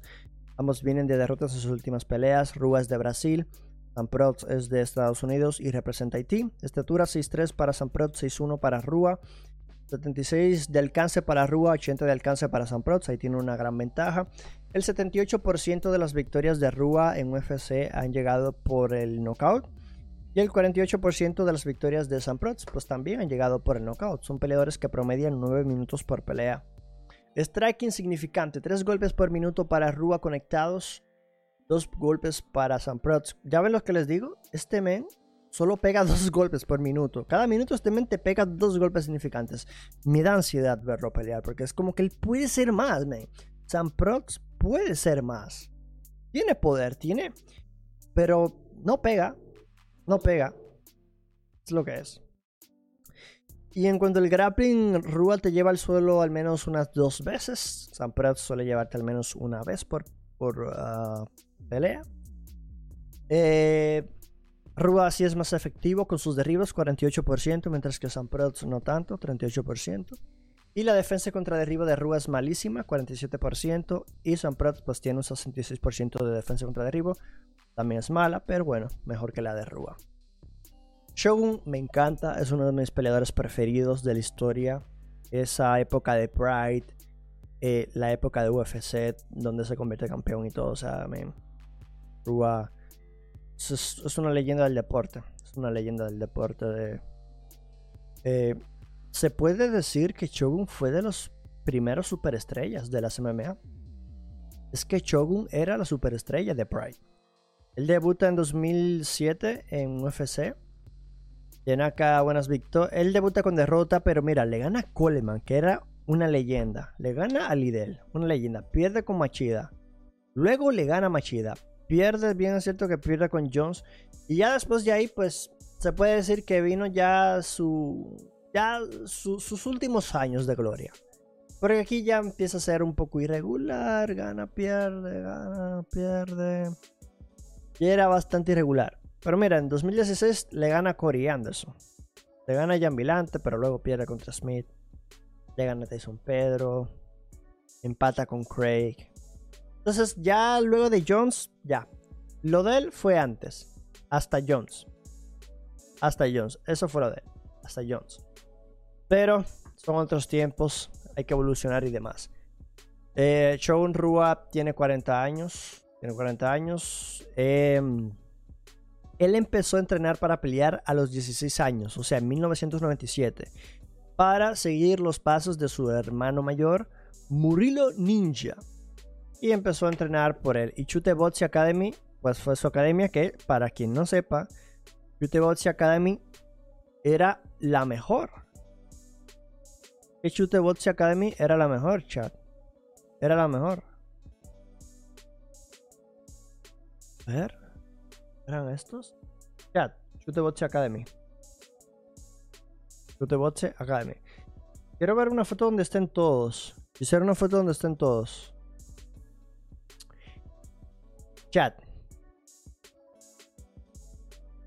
Era el mejor equipo. Claro, es que no encuentro una foto donde estén todos. Pero básicamente tenían a Anderson, tenían a Wanderley, tenían a Shogun. Es que tenían los mejores. Tenían los mejores. Era, el mejor jean del mundo, Chutebots. De Piñero. Eh, esto es historia pura, chat. Es historia pura, Chutebots. Es historia pura de este señor. Cor, Piñero, de Cordeiro, Cordeiro. Es historia pura, es historia pura. Tutebot se va a pasar a, como los primeros gym pioneros de la historia. O sea, bro, tienes a Anderson, tienes a, tienes a Chogun, tienes a Wanderley en tu gym, bro. Es, bro, o sea. Junto a los Gracie, de los mejores gym de la historia, de, como pioneros. Entonces, cada vez que se habla de, de Rua, de Wanderley, de Anderson, es una historia que, que la saboreo, me encanta. Pride. Mira, él fue ex campeón semipesado de UFC. Fue campeón en el 2005 de un torneo de Grand Prix de Pride. Y pues Dice que fue un torneo bastante difícil porque tuvo que vencer a tipos muy duros como Quinton Jackson, Rogerio Minotauro Nogueida y Ricardo Arona. Que Ricardo Arona en Pride era nivel Dios. Ricardo Arona era nivel Dios. Ricardo Arona hoy día sería lo equivalente a ser un top 5 de, toda la vida. Eso era Ricardo Arona en Pride. Ah, es un Hall of Famer, es un Hall eh, es una leyenda, es una leyenda. Dice que su background es de Muay Thai, pero que también le gusta Jiu Jitsu. Y dice, ah, mira, mira qué chistoso. Dice que en Brasil trabajó como modelo. Trabajó como modelo en Brasil. Pero como peleador desde los 16. Pero que sí, que se hizo, hizo modelaje. Hizo modelaje. Hay una foto que me, que me encanta de Shogun. Uh, ¿Dónde está? ¿Contra quién fue? Contra Minotauro. Fue en Pride. Este men, bro, esto, esto era de película, bro. Como, se, como cuando se levantaba y trataba de darle ese puñetazo al suelo, era de película. Estas fotos quedan como que de película, bro, así en el aire. O sea, bro, esto era. Para mí, yo a veces me veo las peleas de Pride. Y la verdad es que nos perdimos de, A los que no vimos Pride nos perdimos de grandes cosas. Pero también es cierto que me gusta más ahora porque es más organizado todo. Más organizado y me gusta más la organización. Pero vamos ya con Ovin Protz, que es otro tipo que, que seguramente Algún día le dirán Hall of Famer. Algún día tiene 12 victorias por knockout, 8 sumisiones, 5 decisiones. Tiene por acá su debut en el 2012 en UFC, 38 años ya. Su estilo de pelea es MMA, tiene mucho poder. Actualmente, pues, tiene dos derrotas seguidas. Es su momento. Dice que empezó a entrenar para pelear porque quería buscar algo que lo retara luego del fútbol americano universitario. Y dice que empezó a entrenar por diversión. Y que luego de su primera pelea eh, se enamoró del deporte. Es un cinturón marrón en Jiu-Jitsu brasileño. Y un marca negra en KMMA. Pues, ¿qué es MMA? No ¿Qué es KMMA? No tengo idea. No tengo idea qué es KMMA. Pero bueno, es, como un, estilo de MMA, dice por aquí. Ah, dice pues que es, su, técnica de grappling preferida es la guillotina. Y la técnica de striking preferida es la high kick y el Superman Punch. Momento de dar el pick. Dos peleadores muy buenos. Sam Protz es el favorito. Pero yo me inclino con el señor Rua y la decisión. Porque Sam Protz no pega. Tiene que noquearlo no le va a ganar la decisión, tiene que noquearlo. Entonces, ¿lo puede noquear? Sí, muy probable porque a, a, lo puedes noquear y más en esta etapa de su carrera lo puedes noquear. Pero es que Sam Protz también viene de ser noqueado y yo creo que el plan de juego de Shogun será llevarlo al suelo y aplastarlo por Grand Pound como solía hacer. Entonces me quedo con la sorpresa de Rua, me encanta y me encantan los dos peleadores, pero eso es lo que es. Igual Rua se cansa y lo termina. Claro, la primera pelea, ¿cómo terminó? La primera pelea. La primera pelea la ganó Sam Protz porque yo en 34 segundos. Sam Protz ganó la primera pelea en 34 segundos. en el 2000, ¿qué? 2014. Habrá sido un golpe típico de, que ya lo tocó bien, lo tocó bien. Una mano izquierda, ya vi. Le, da una mano izquierda y lo lleva al suelo. Pues, claro, es lo que tiene, lo que tiene. Y en el suelo, pues, ground pound y adiós. Adiós, Charlie. Igual yo me quedo con el ground pound de, de, de Shogun. Me quedo con el ground pound de Shogun Rua. Pasemos a la siguiente pelea. Uy, uy, las que no metemos ya. Nos estamos metiendo ya aguas profundas, chat. Nos metemos ya. Esto ya es aguas profundas. Esto ya es aguas profundas, chat. Esto, es, el chat dice 61% que van a Robinson Prods. Está bien, está bien, está mal, está bien. ¿Quién gana? Michael Chandler o Tony Fergus. Preguntar a la comunidad. No, Jorge, ¿cómo que pelea de sueños? Es una pelea buena. Una pelea buena, ¿cómo que pelea de sueños? Se lo lleva a cenar, capaz que luego le quiere comer la. ¿What? ¿Qué dice? Tony por finalización. Para ver tipo de calzoncillos, es mejor ver el catálogo de. David, David no, entiendo, no entiendo David. Uh, Tony por finalización, me quedo con ese comentario de Jorge. Hmm, interesante. Pues ya estamos aquí en el Michael Chandler, Tony Ferguson, pelea del peso ligero. Chandler, rankeado número 5, Ferguson, rankeado número 7. 22 victorias, 7 derrotas para Chandler, 26 victorias, 7 derrotas para Ferguson. Ambos vienen de una derrota en su última pelea, ambos son de Estados Unidos. Ferguson también representa a México. Estatura 5'8 para Chandler, 5'11 para Ferguson. 76 de alcance para Ferguson, 71 para Chandler. Ambos peleadores pegan mucho. Chandler promedia 5 golpes por pelea, Ferguson promedia 5 golpes por pelea. Eh, bien es cierto que Chandler tiene menos peleas, pero bueno, es lo que es. En UFC, Chandler ha podido promediar un derribo por pelea, mientras que Ferguson no. Ferguson no suele llevarte al suelo y su defensa contra derribo es mala, 67%. Sabemos lo que puede pasar en esta pelea que seguramente es que Chandler lo lleva al suelo y lo domine. Eso es lo que es. Chandler tiene 10 victorias por knockout en su carrera, 7 sumisiones, 5 decisiones. Él te debuta en UFC en 2021, un año, hace un año. Hace un año y lo que ha hecho. En un año ha hecho de todo. Debuta el, el 23 de enero del 2021, tiene 36 años, es un wrestler, me encanta, el que me conoce sabe que me encantan los wrestlers. Eh, él debuta contra Hooker, noquea a Hooker por knockout, luego pelea por el título contra Oliveira, lo noquea. Luego tiene una guerra de tres asaltos contra Gaethje, la pierde, una pelea muy cerrada donde se definió todo en el tercer asalto, en mi opinión.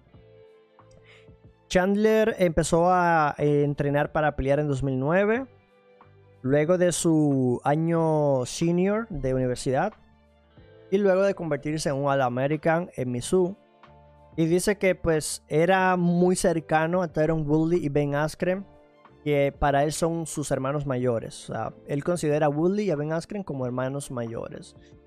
Y bueno, ellos empezaron a pelear y él dijo, oh, Woodley y Askren están peleando, ¿por qué yo no empiezo a pelear también?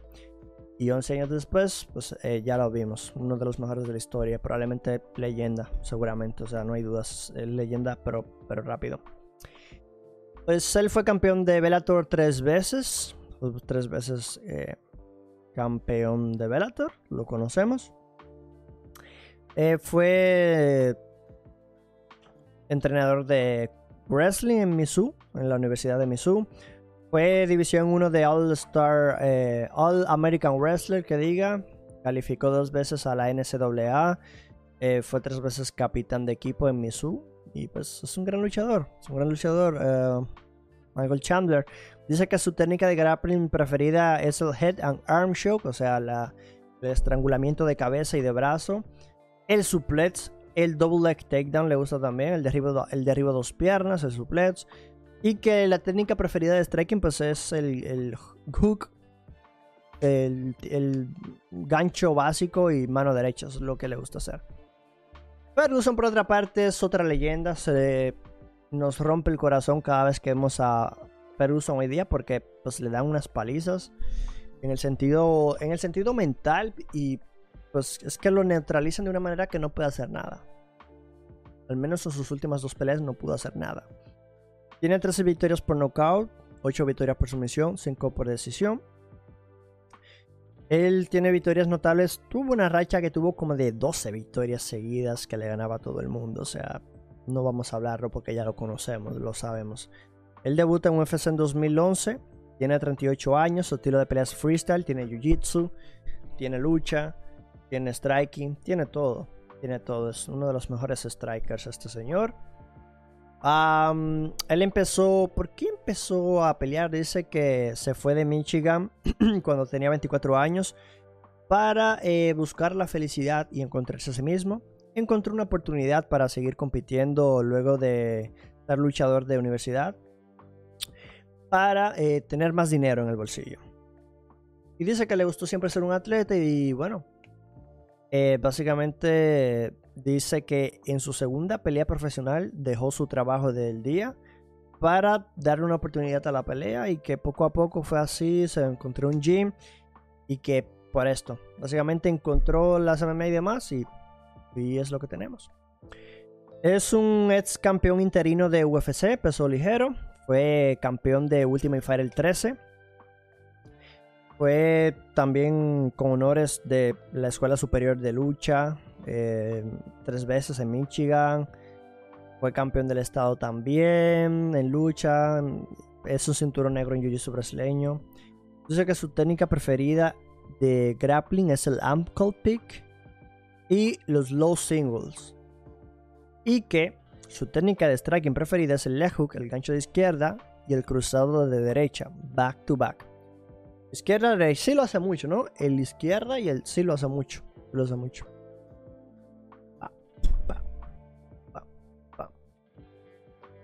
Old Tony, sí, es el Old Tony. Pero hay que dar un pick. Hay que dar un pick. Y esto es muy sencillo. Es que yo lo he dicho ya antes. Esta pelea, esta pelea, Chandler tiene toda para ganarla. Es menos 410 favoritos súper favorito para ganar esta pelea Michael Chandler. El problema está en que tiene que luchar sí o sí.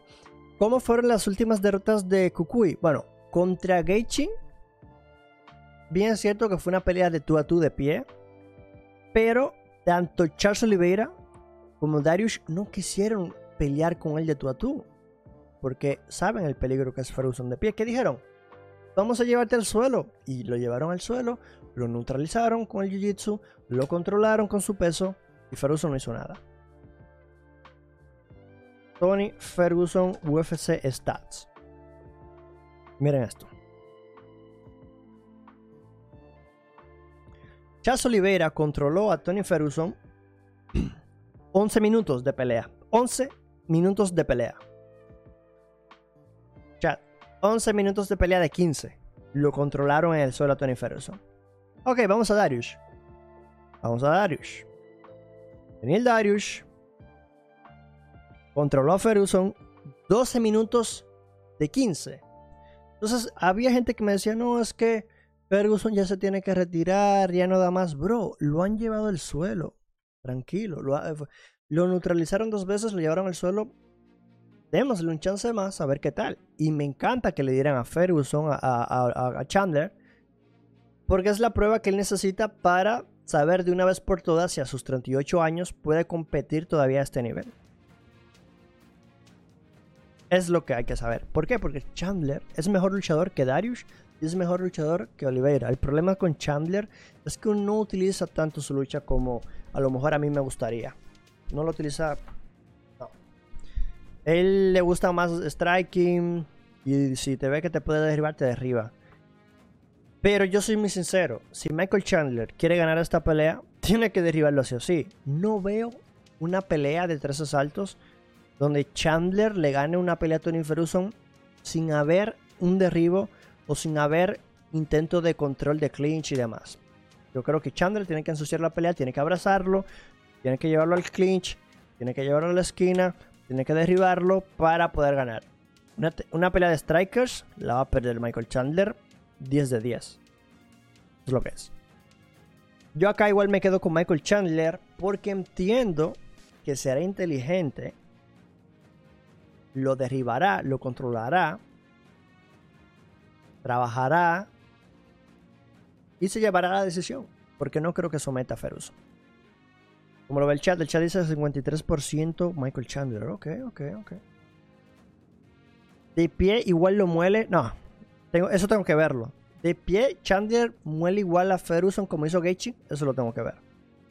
Eso lo tengo que ver. Eso lo tengo que ver. Lo tengo que ver. Dice, Chandler deja que a Tony de una manera brutal y Jorge dirá que fue robo. What? Los hijos de Charles y Dustin. Justin. Dice usuario 123. Chandler es muy completo, poder, lucha, fuerza es favorito y creo que va a ganar, pero veo una victoria por decisión. Es que es imposible finalizar Ferguson, de acuerdo, de acuerdo contigo. Chandler tiene mejor estado físico y sobre todo mejor estado mental. Darius hoy en día es mejor luchador que Chandler. Chandler ya se olvidó de su wrestling. De pie lo muele también, dice Joan. De pie lo muele No, no, no, no. Es que el último que hizo eso fue Gaethje. Y bien es cierto que Gaethje y Chandler tuvieron una guerra de gladiadores. Pero ya Gaethje me lo demostró. Ahora necesito que Chandler me lo demuestre. Cada pelea es distinta. El estado, sí, el estado mental es importante. Con las hostias que se pegan ahí, acaban abollados de la cabeza. Los madrazos no son caramelos.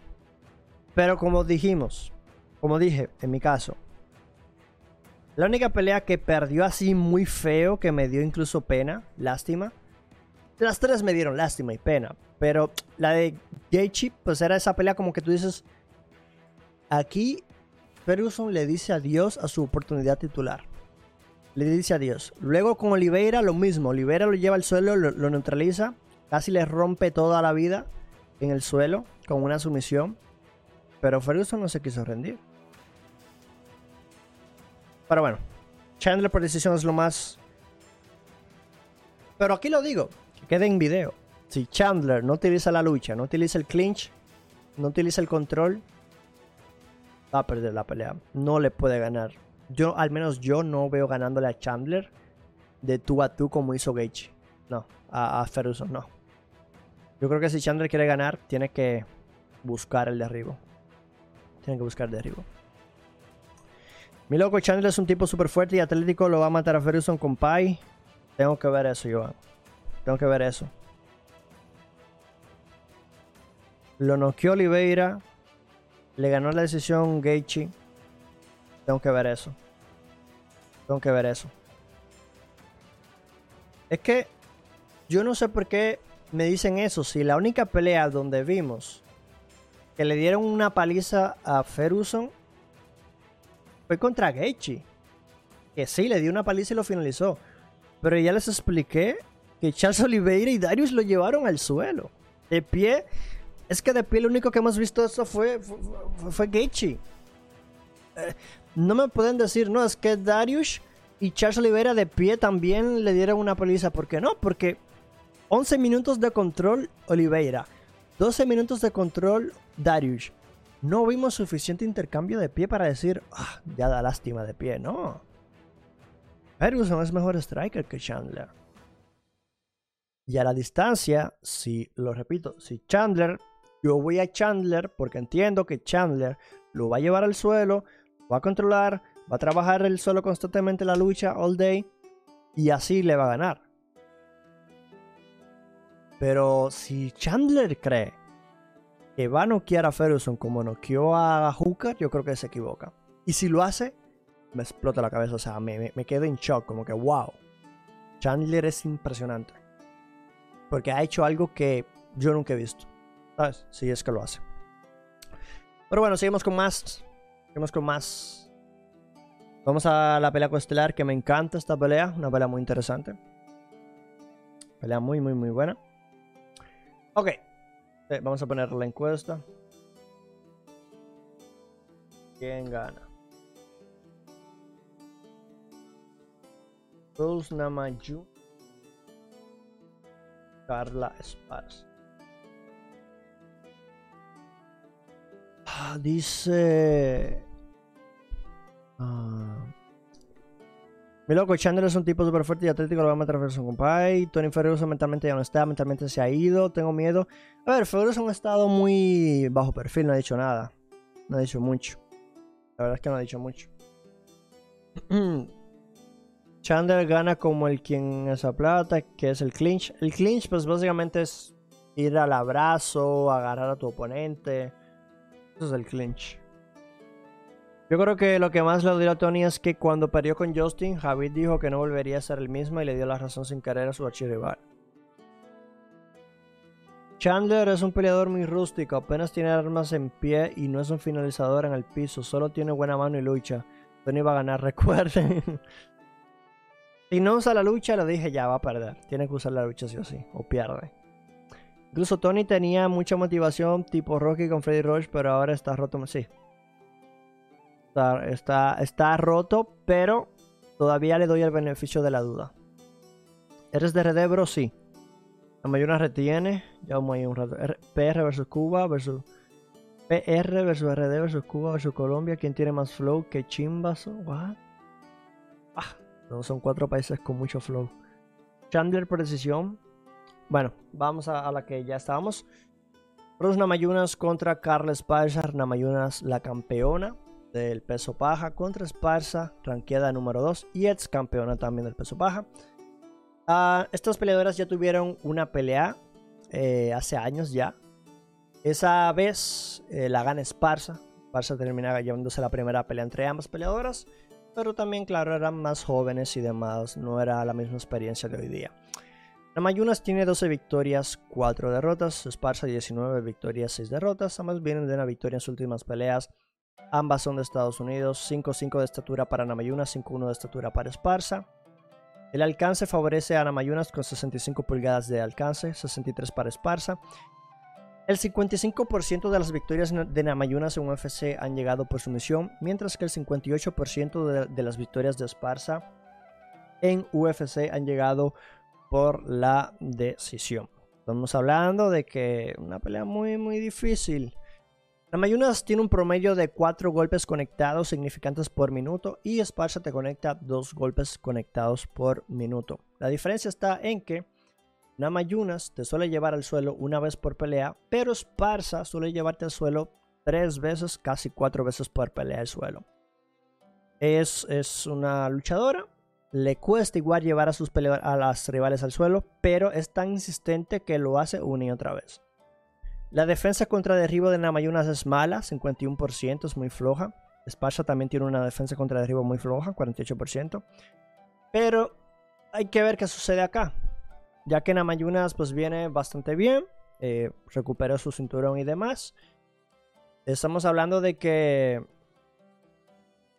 es una peleadora un poco rara en el sentido de que Namayunas pues pierde esa pelea titular en el 2014 en el tercer asalto la pierde.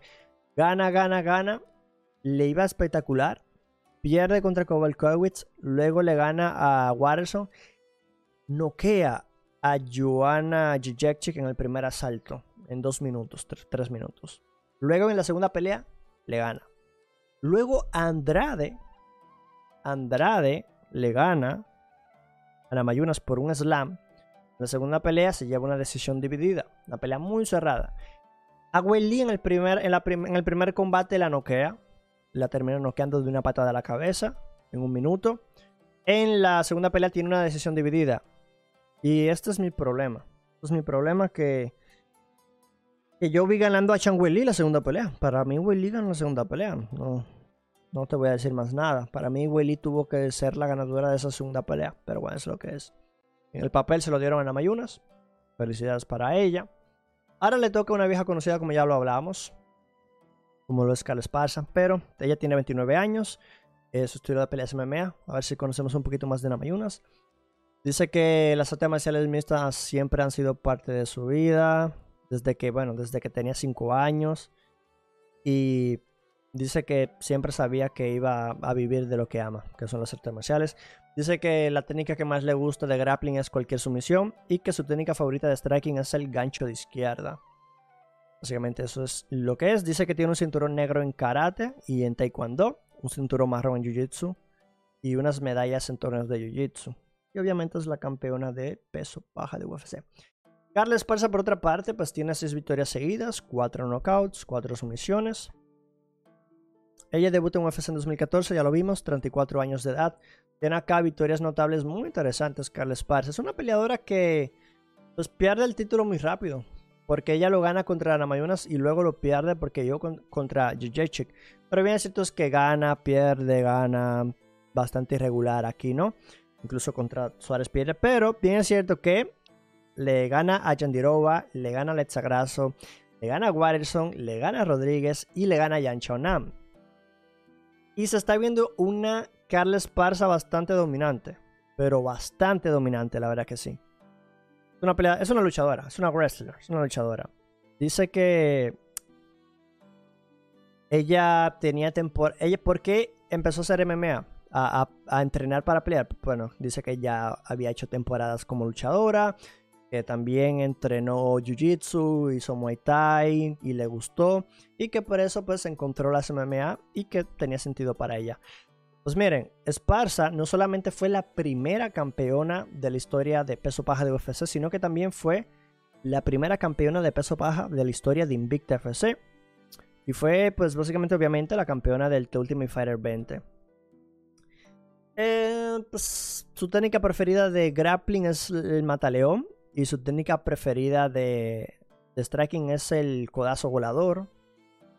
Y pues bastante interesante. Yo esta pelea la veo más cerrada que muchos. Yo creo que, si bien es cierto, Rosna Mayunas ha mejorado mucho en su lucha también. Obviamente es mucho mejor striker Carlos Esparza.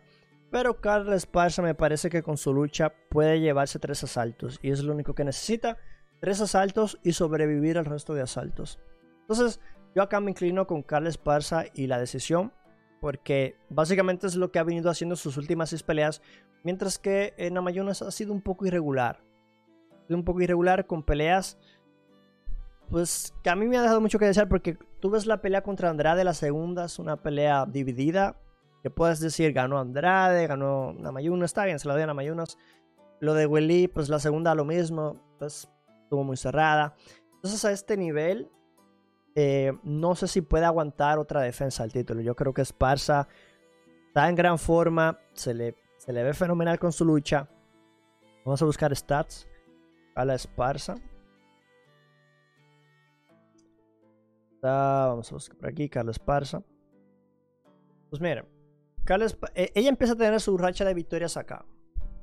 Ella derriba cuatro veces a Virna Yandirova y la termina controlando 5 minutos de 15.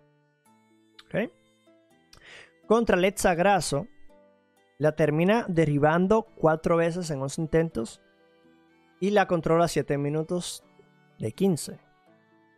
Contra Michelle Watterson fue la pelea que más se le complicó porque solo la pudo derribar una vez. Y ganó de milagros. Pero es que luego se enfrenta a Marina Rodríguez. Luego se enfrenta a Marina Rodríguez, la derriba 5 veces y la controla por casi 9 minutos de 15. ¿Sabes? Una pelea a Marina Rodríguez, que Marina Rodríguez si hablamos de striker, no me vas a decir que Rosna Mayunas es mejor striker que Marina Rodríguez porque no es así. Y obviamente cada pelea es distinta. Pero lo que voy es que si utiliza bien la lucha Carla Esparza, como lo hace casi siempre, es que le va a ganar. Como en la primera pelea, le, debería ganar. En la primera pelea, Esparza derriba a Mayunas cinco veces y la termina controlando cinco minutos. Pero obviamente, como ya dije, eso fue 2014, ha pasado mucho tiempo. Contra Joanna le fue fatal porque la noqueó. La noqueó en el segundo asalto. Pero la más reciente contra Yan Xiaonam eh, la derribó tres veces y la controló por siete minutos y la terminó finalizando. Yo en lo personal creo que Esparza se va a llevar la victoria por decisión. Va a ganar tres asaltos, va a perder dos. Y la controlará, la abrazará estará siendo una pelea aburrida. Y es lo que es. Y si Rosna Mayunas termina noqueando Esparza, la verdad es que para mí se convierte en la mejor de la historia. Porque para mí la mejor de la historia del peso paja es Joanna Jacek. Pero si Namayunas noquea a Esparza o, le gana, ponle que le gane a Esparza, yo creo que ya habría que poner a Namayunas entonces como la mejor de la historia del peso paja. No tendría dudas. No tendría dudas. Es el tema. El tema. Pero me quedo con la decisión de Sparsa a ver qué dice el chat. 77% en Amayunas. Dice por aquí, sinceramente Esparza nunca me ha caído bien igual que Peña. Pero a Rose se le ama por lo buena persona que es. Así que vamos, Rose, you're the best. Menos Licha, Namayunas, mi boxeadora. Namayunas, mi boxeadora favorita de UFC. Saludos a. La morena acaba llorando en un rincón supliendo que le saquen el... ¿What? Rose no queda en Ganu. Namayunas ganó bien Andrade. A la China ya es más pareja. Sí, las dos peleas fueron parejas, la verdad. Las peleas fueron muy, muy que parejas. Pero estoy contigo. Estoy contigo. Y no lo mismo que tú. Nada, hemos llegado entonces al final. La pelea estelar. Vamos a poner encuesta por aquí. ¿Quién gana? A ver. A ver qué dice el chat de esta. ¿Quién gana? Charles Olivera o Justin Gage. Preguntar a comunidad. Ahí está preguntando. ¿Tiene WhatsApp el nombre? bueno, vamos a la estelar del UFC 274. El momento que todos estamos esperando. Es este. José Oliveira, Justin Gaethje es una pelea bastante interesante por muchas razones. Dos peleadores espectaculares, brillantes. José Oliveira, el campeón del peso ligero, 32 victorias, 8 derrotas, 1 contas. Justin Gaethje, rankeado número 1 del peso ligero de UFC, 24 victorias, 3 derrotas, ¿no? Oliveira es de Brasil, Gaethje es de Estados Unidos, 5'10 de estatura para Oliveira, 5'11 de estatura para Gaethje, bastante parejos en ese sentido. 74 de alcance para Oliveira, 70 pulgadas de alcance para Gaethje, la ventaja la tiene Oliveira en ese sentido. El 63% de victorias de Oliveira han llegado por la sumisión, mientras que el 83% de Justin Gaethje de las victorias han llegado por la, eh, finalización de knockout, ¿no? Tenemos acá que Oliveira te pega 3 golpes por pelea. Por pelea, perdón, por minuto, debo decir. Te conecta 3 golpes por minuto. Tipo presiona y está encima de ti. Pa, pa, pa. Gaethje, por el otro lado, es, una cosa abismal. Una cosa abismal. Te pega 7 golpes por, por minuto. Es, es, un loco. Hay que decirlo claro, es un loco. Pero así como te golpea, recibe mucho. Porque es un tipo de peleador que, le gusta la guerra. No utiliza su lucha. Es un luchador. No utiliza la lucha. No, es que tiene jiu-jitsu. No, no, no, con nadie. No utiliza la lucha, la lucha. Única vez que utiliza su lucha es para defenderse del derribo. Vamos a ver acá. Miren. Cero. Promedio de derribo, cero. Oliveira, por otra parte, es Jiu-Jitsu, lo conocemos. Tiene 2.5 eh, de promedio de, derribos por pelea. Y lo más importante de Oliveira es que el MEM te intenta someter dos veces por pelea. Él siempre busca la sumisión. Eso es lo que se le da bastante bien. Y últimamente hemos visto un Oliveira que también está empezando a noquear gente. Está empezando a noquear gente. Y no te, no te puedes, eh, ¿cómo decir? No te puedes poner aquí de, ok, es Oliveira, me va a someter. No. Es que te puede noquear también. Bueno, vamos a seguir entonces. Charles Oliveira tiene 10 victorias seguidas, 9 knockouts, 20 sumisiones, una locura. Creo que tiene el récord de UFC por finalizaciones o sumisiones, una cosa así. Él debuta en UFC en 2010. Un señor que tiene ya 12 años en UFC que la pasó malas. La pasó malas. Él, él la pasó fatal en el peso pluma, luego sube, en el peso ligero le va bastante bien, una racha enorme. Pero igual tuvo muchos problemas, muchos problemas para mantenerse y hoy día es el campeón. Yo en su momento lo critiqué porque el men peleaba con los rankeados y sí, ok, muy bien. Pero claro, le gana a Tony Ferguson. Pero tengo la espinita clavada con Oliveira que evitó a Benil Darius. Porque no sé si recuerdan, y esto lo voy a decir siempre hasta que peleen. Se había anunciado una pelea entre Darius y Oliveira. Se anunció. Incluso Darius ha hecho esto público en entrevistas y demás. Dice Darius que era una pelea que verbalmente ya tenían hablada, que era cuestión de que se hiciera. Y pues, ¿qué sucede? Que Oliveira le dice, no puedo pelear con Darius. Pero Ferguson luego dice, hey, necesito rival, necesito pelear. Y Oliveira dice, ah, ahora sí puedo pelear. Y pues ahí se da la pelea. Contra Ferguson, le gana Ferguson, le gana Chandler y... Pero claro, ya Oliveira nos, venía mostrando que el tipo era élite. Ya, ya nos venía mostrando. Su técnica de pelea bueno, o estilo de pelea es el Jiu-Jitsu, ya lo conocemos. Para acá dice que él empezó a entrenar a pelear desde que tenía 9 años, cinturón negro en Jiu-Jitsu brasileño. Su técnica de grappling preferida es la montura, de mount, y su técnica favorita de striking es el left hook, el gancho de izquierda. Por el otro lado, Justin Gaethje pues tiene 19 victorias por knockout, una sumisión, 3 decisiones. Y es un peleador que ha dado guerras en la UFC en toda su vida ha dado guerras. Tiene 33 años, su tiro de pelea es MMA. Un peleador pues que tiene acá, dice que empezó a hacer MMA porque creció con la lucha. Y que bueno, eh, admite que pelear era algo que él nunca pensó que iba a hacer. Dice que nunca peleaba en las calles ni nada, ni nada. Pero que él intentó pelear amateur en la universidad y que ganó siete peleas seguidas. Y luego de la universidad se convirtió en profesional y luego no, no perdió ninguna. Pero que bueno, eh, dice que siempre ha querido ser el mejor y que ahora mismo está en la posición de probarlo. Ha sido el ex campeón interino del peso ligero fue también campeón peso ligero de WSFLC. No, WSFL. O como se llamaba, WSFF. Que hoy día es PFL, para que tengan una idea. Pues él fue el campeón de esa promoción, ¿no?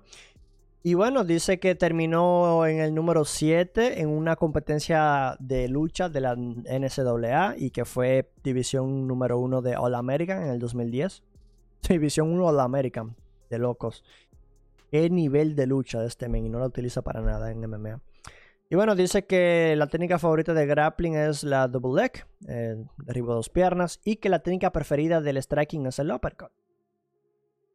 Eh, pues sus peleas más notorias en UFC, pues está con Johnson, fue una guerra. Pierde por nocaut contra Álvarez, fue una guerra. La de Poirier fue una guerra. James Vick no lo noquea, le noquea a, a Barbosa, noquea a Cerrone, noquea a Ferguson.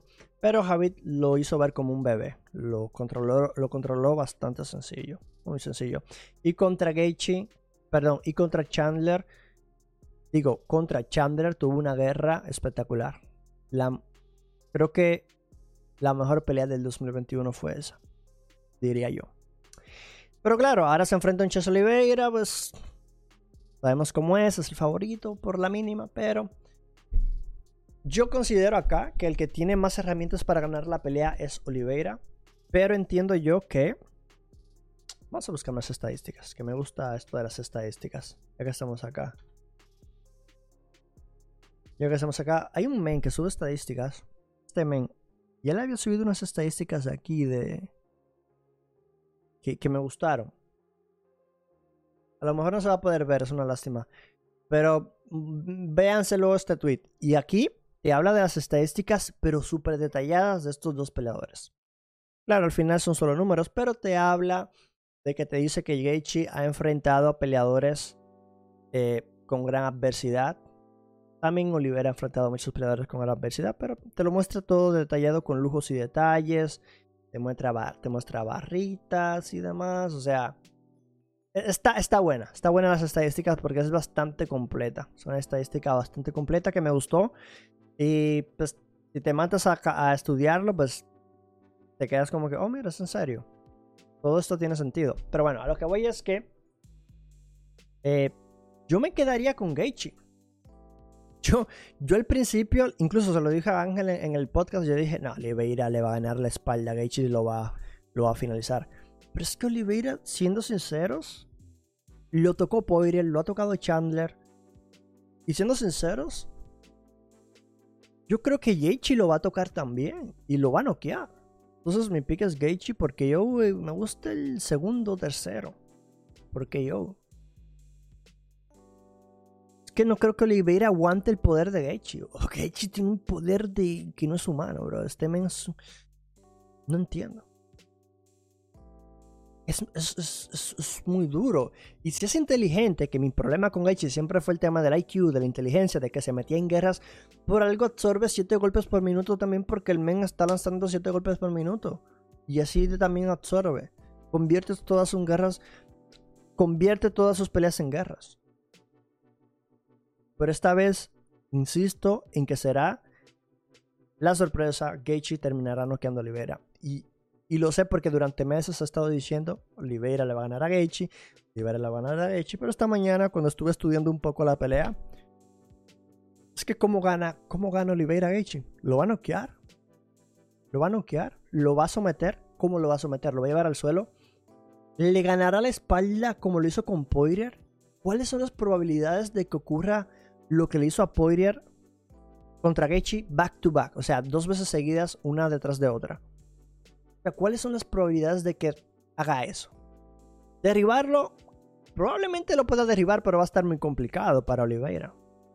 De pie, la presión, ¿tiene poder Oliveira también? Sí, tiene mucho poder. Pero Gaethje es el rey de las guerras y ha participado en miles de guerras. Mientras que Oliveira, sabemos la historia de siempre, que lo tocas y, se va al refugio del suelo. Lo único bueno que ha tenido este Oliveira ahora, además del corazón que tiene, es eso. Y ahora a Oliveira lo tocas, se levanta y dice, oye, me, tiraste, pero me levanto y sigo en la pelea y te sigo presionando y te sigo atacando. Pero yo sí creo que Gaethje va a finalizar a, a Oliveira. Es como lo veo. Y aquí dejo mi pick. Ahí están mis picks. Ahí están mis picks guardaditos. Vamos a revisar entonces los picks que he hecho esta noche. Ok. Tenemos. Yo tengo entonces mi primer pick. Fialo le ganará porque yo en el segundo salto a Cameron Camp. Bernie García le ganará por decisión a Johnny Newsom. Godínez le ganará por decisión a Ariane Carnedosi. Rodríguez ganará por decisión a Ciel Vergara. Cortés ganará la decisión contra Melissa Gato. Rinaldo ganará por decisión sobre Danny Roberts.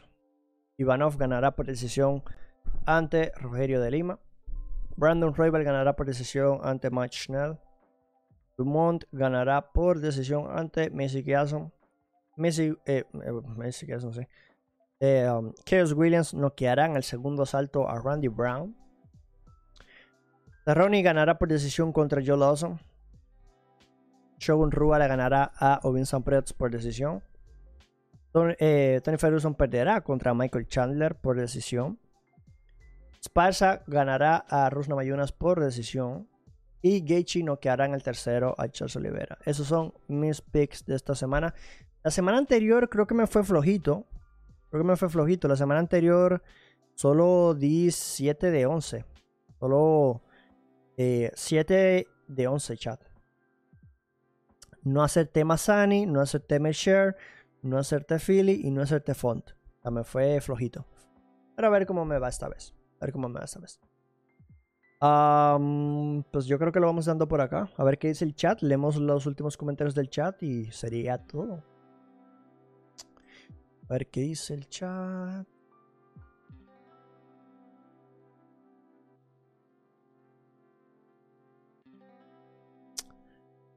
Un segundo que busco el chat para yo verlo de una mejor manera. Ok, dice que lo pongo más grande. Dice, uh, Oliver es el máximo finalizador de UFC. Ahí está, ya. Pero también he dicho también, Soria, que muchas de esas finalizaciones fueron con no rankeados. Pero es parte de...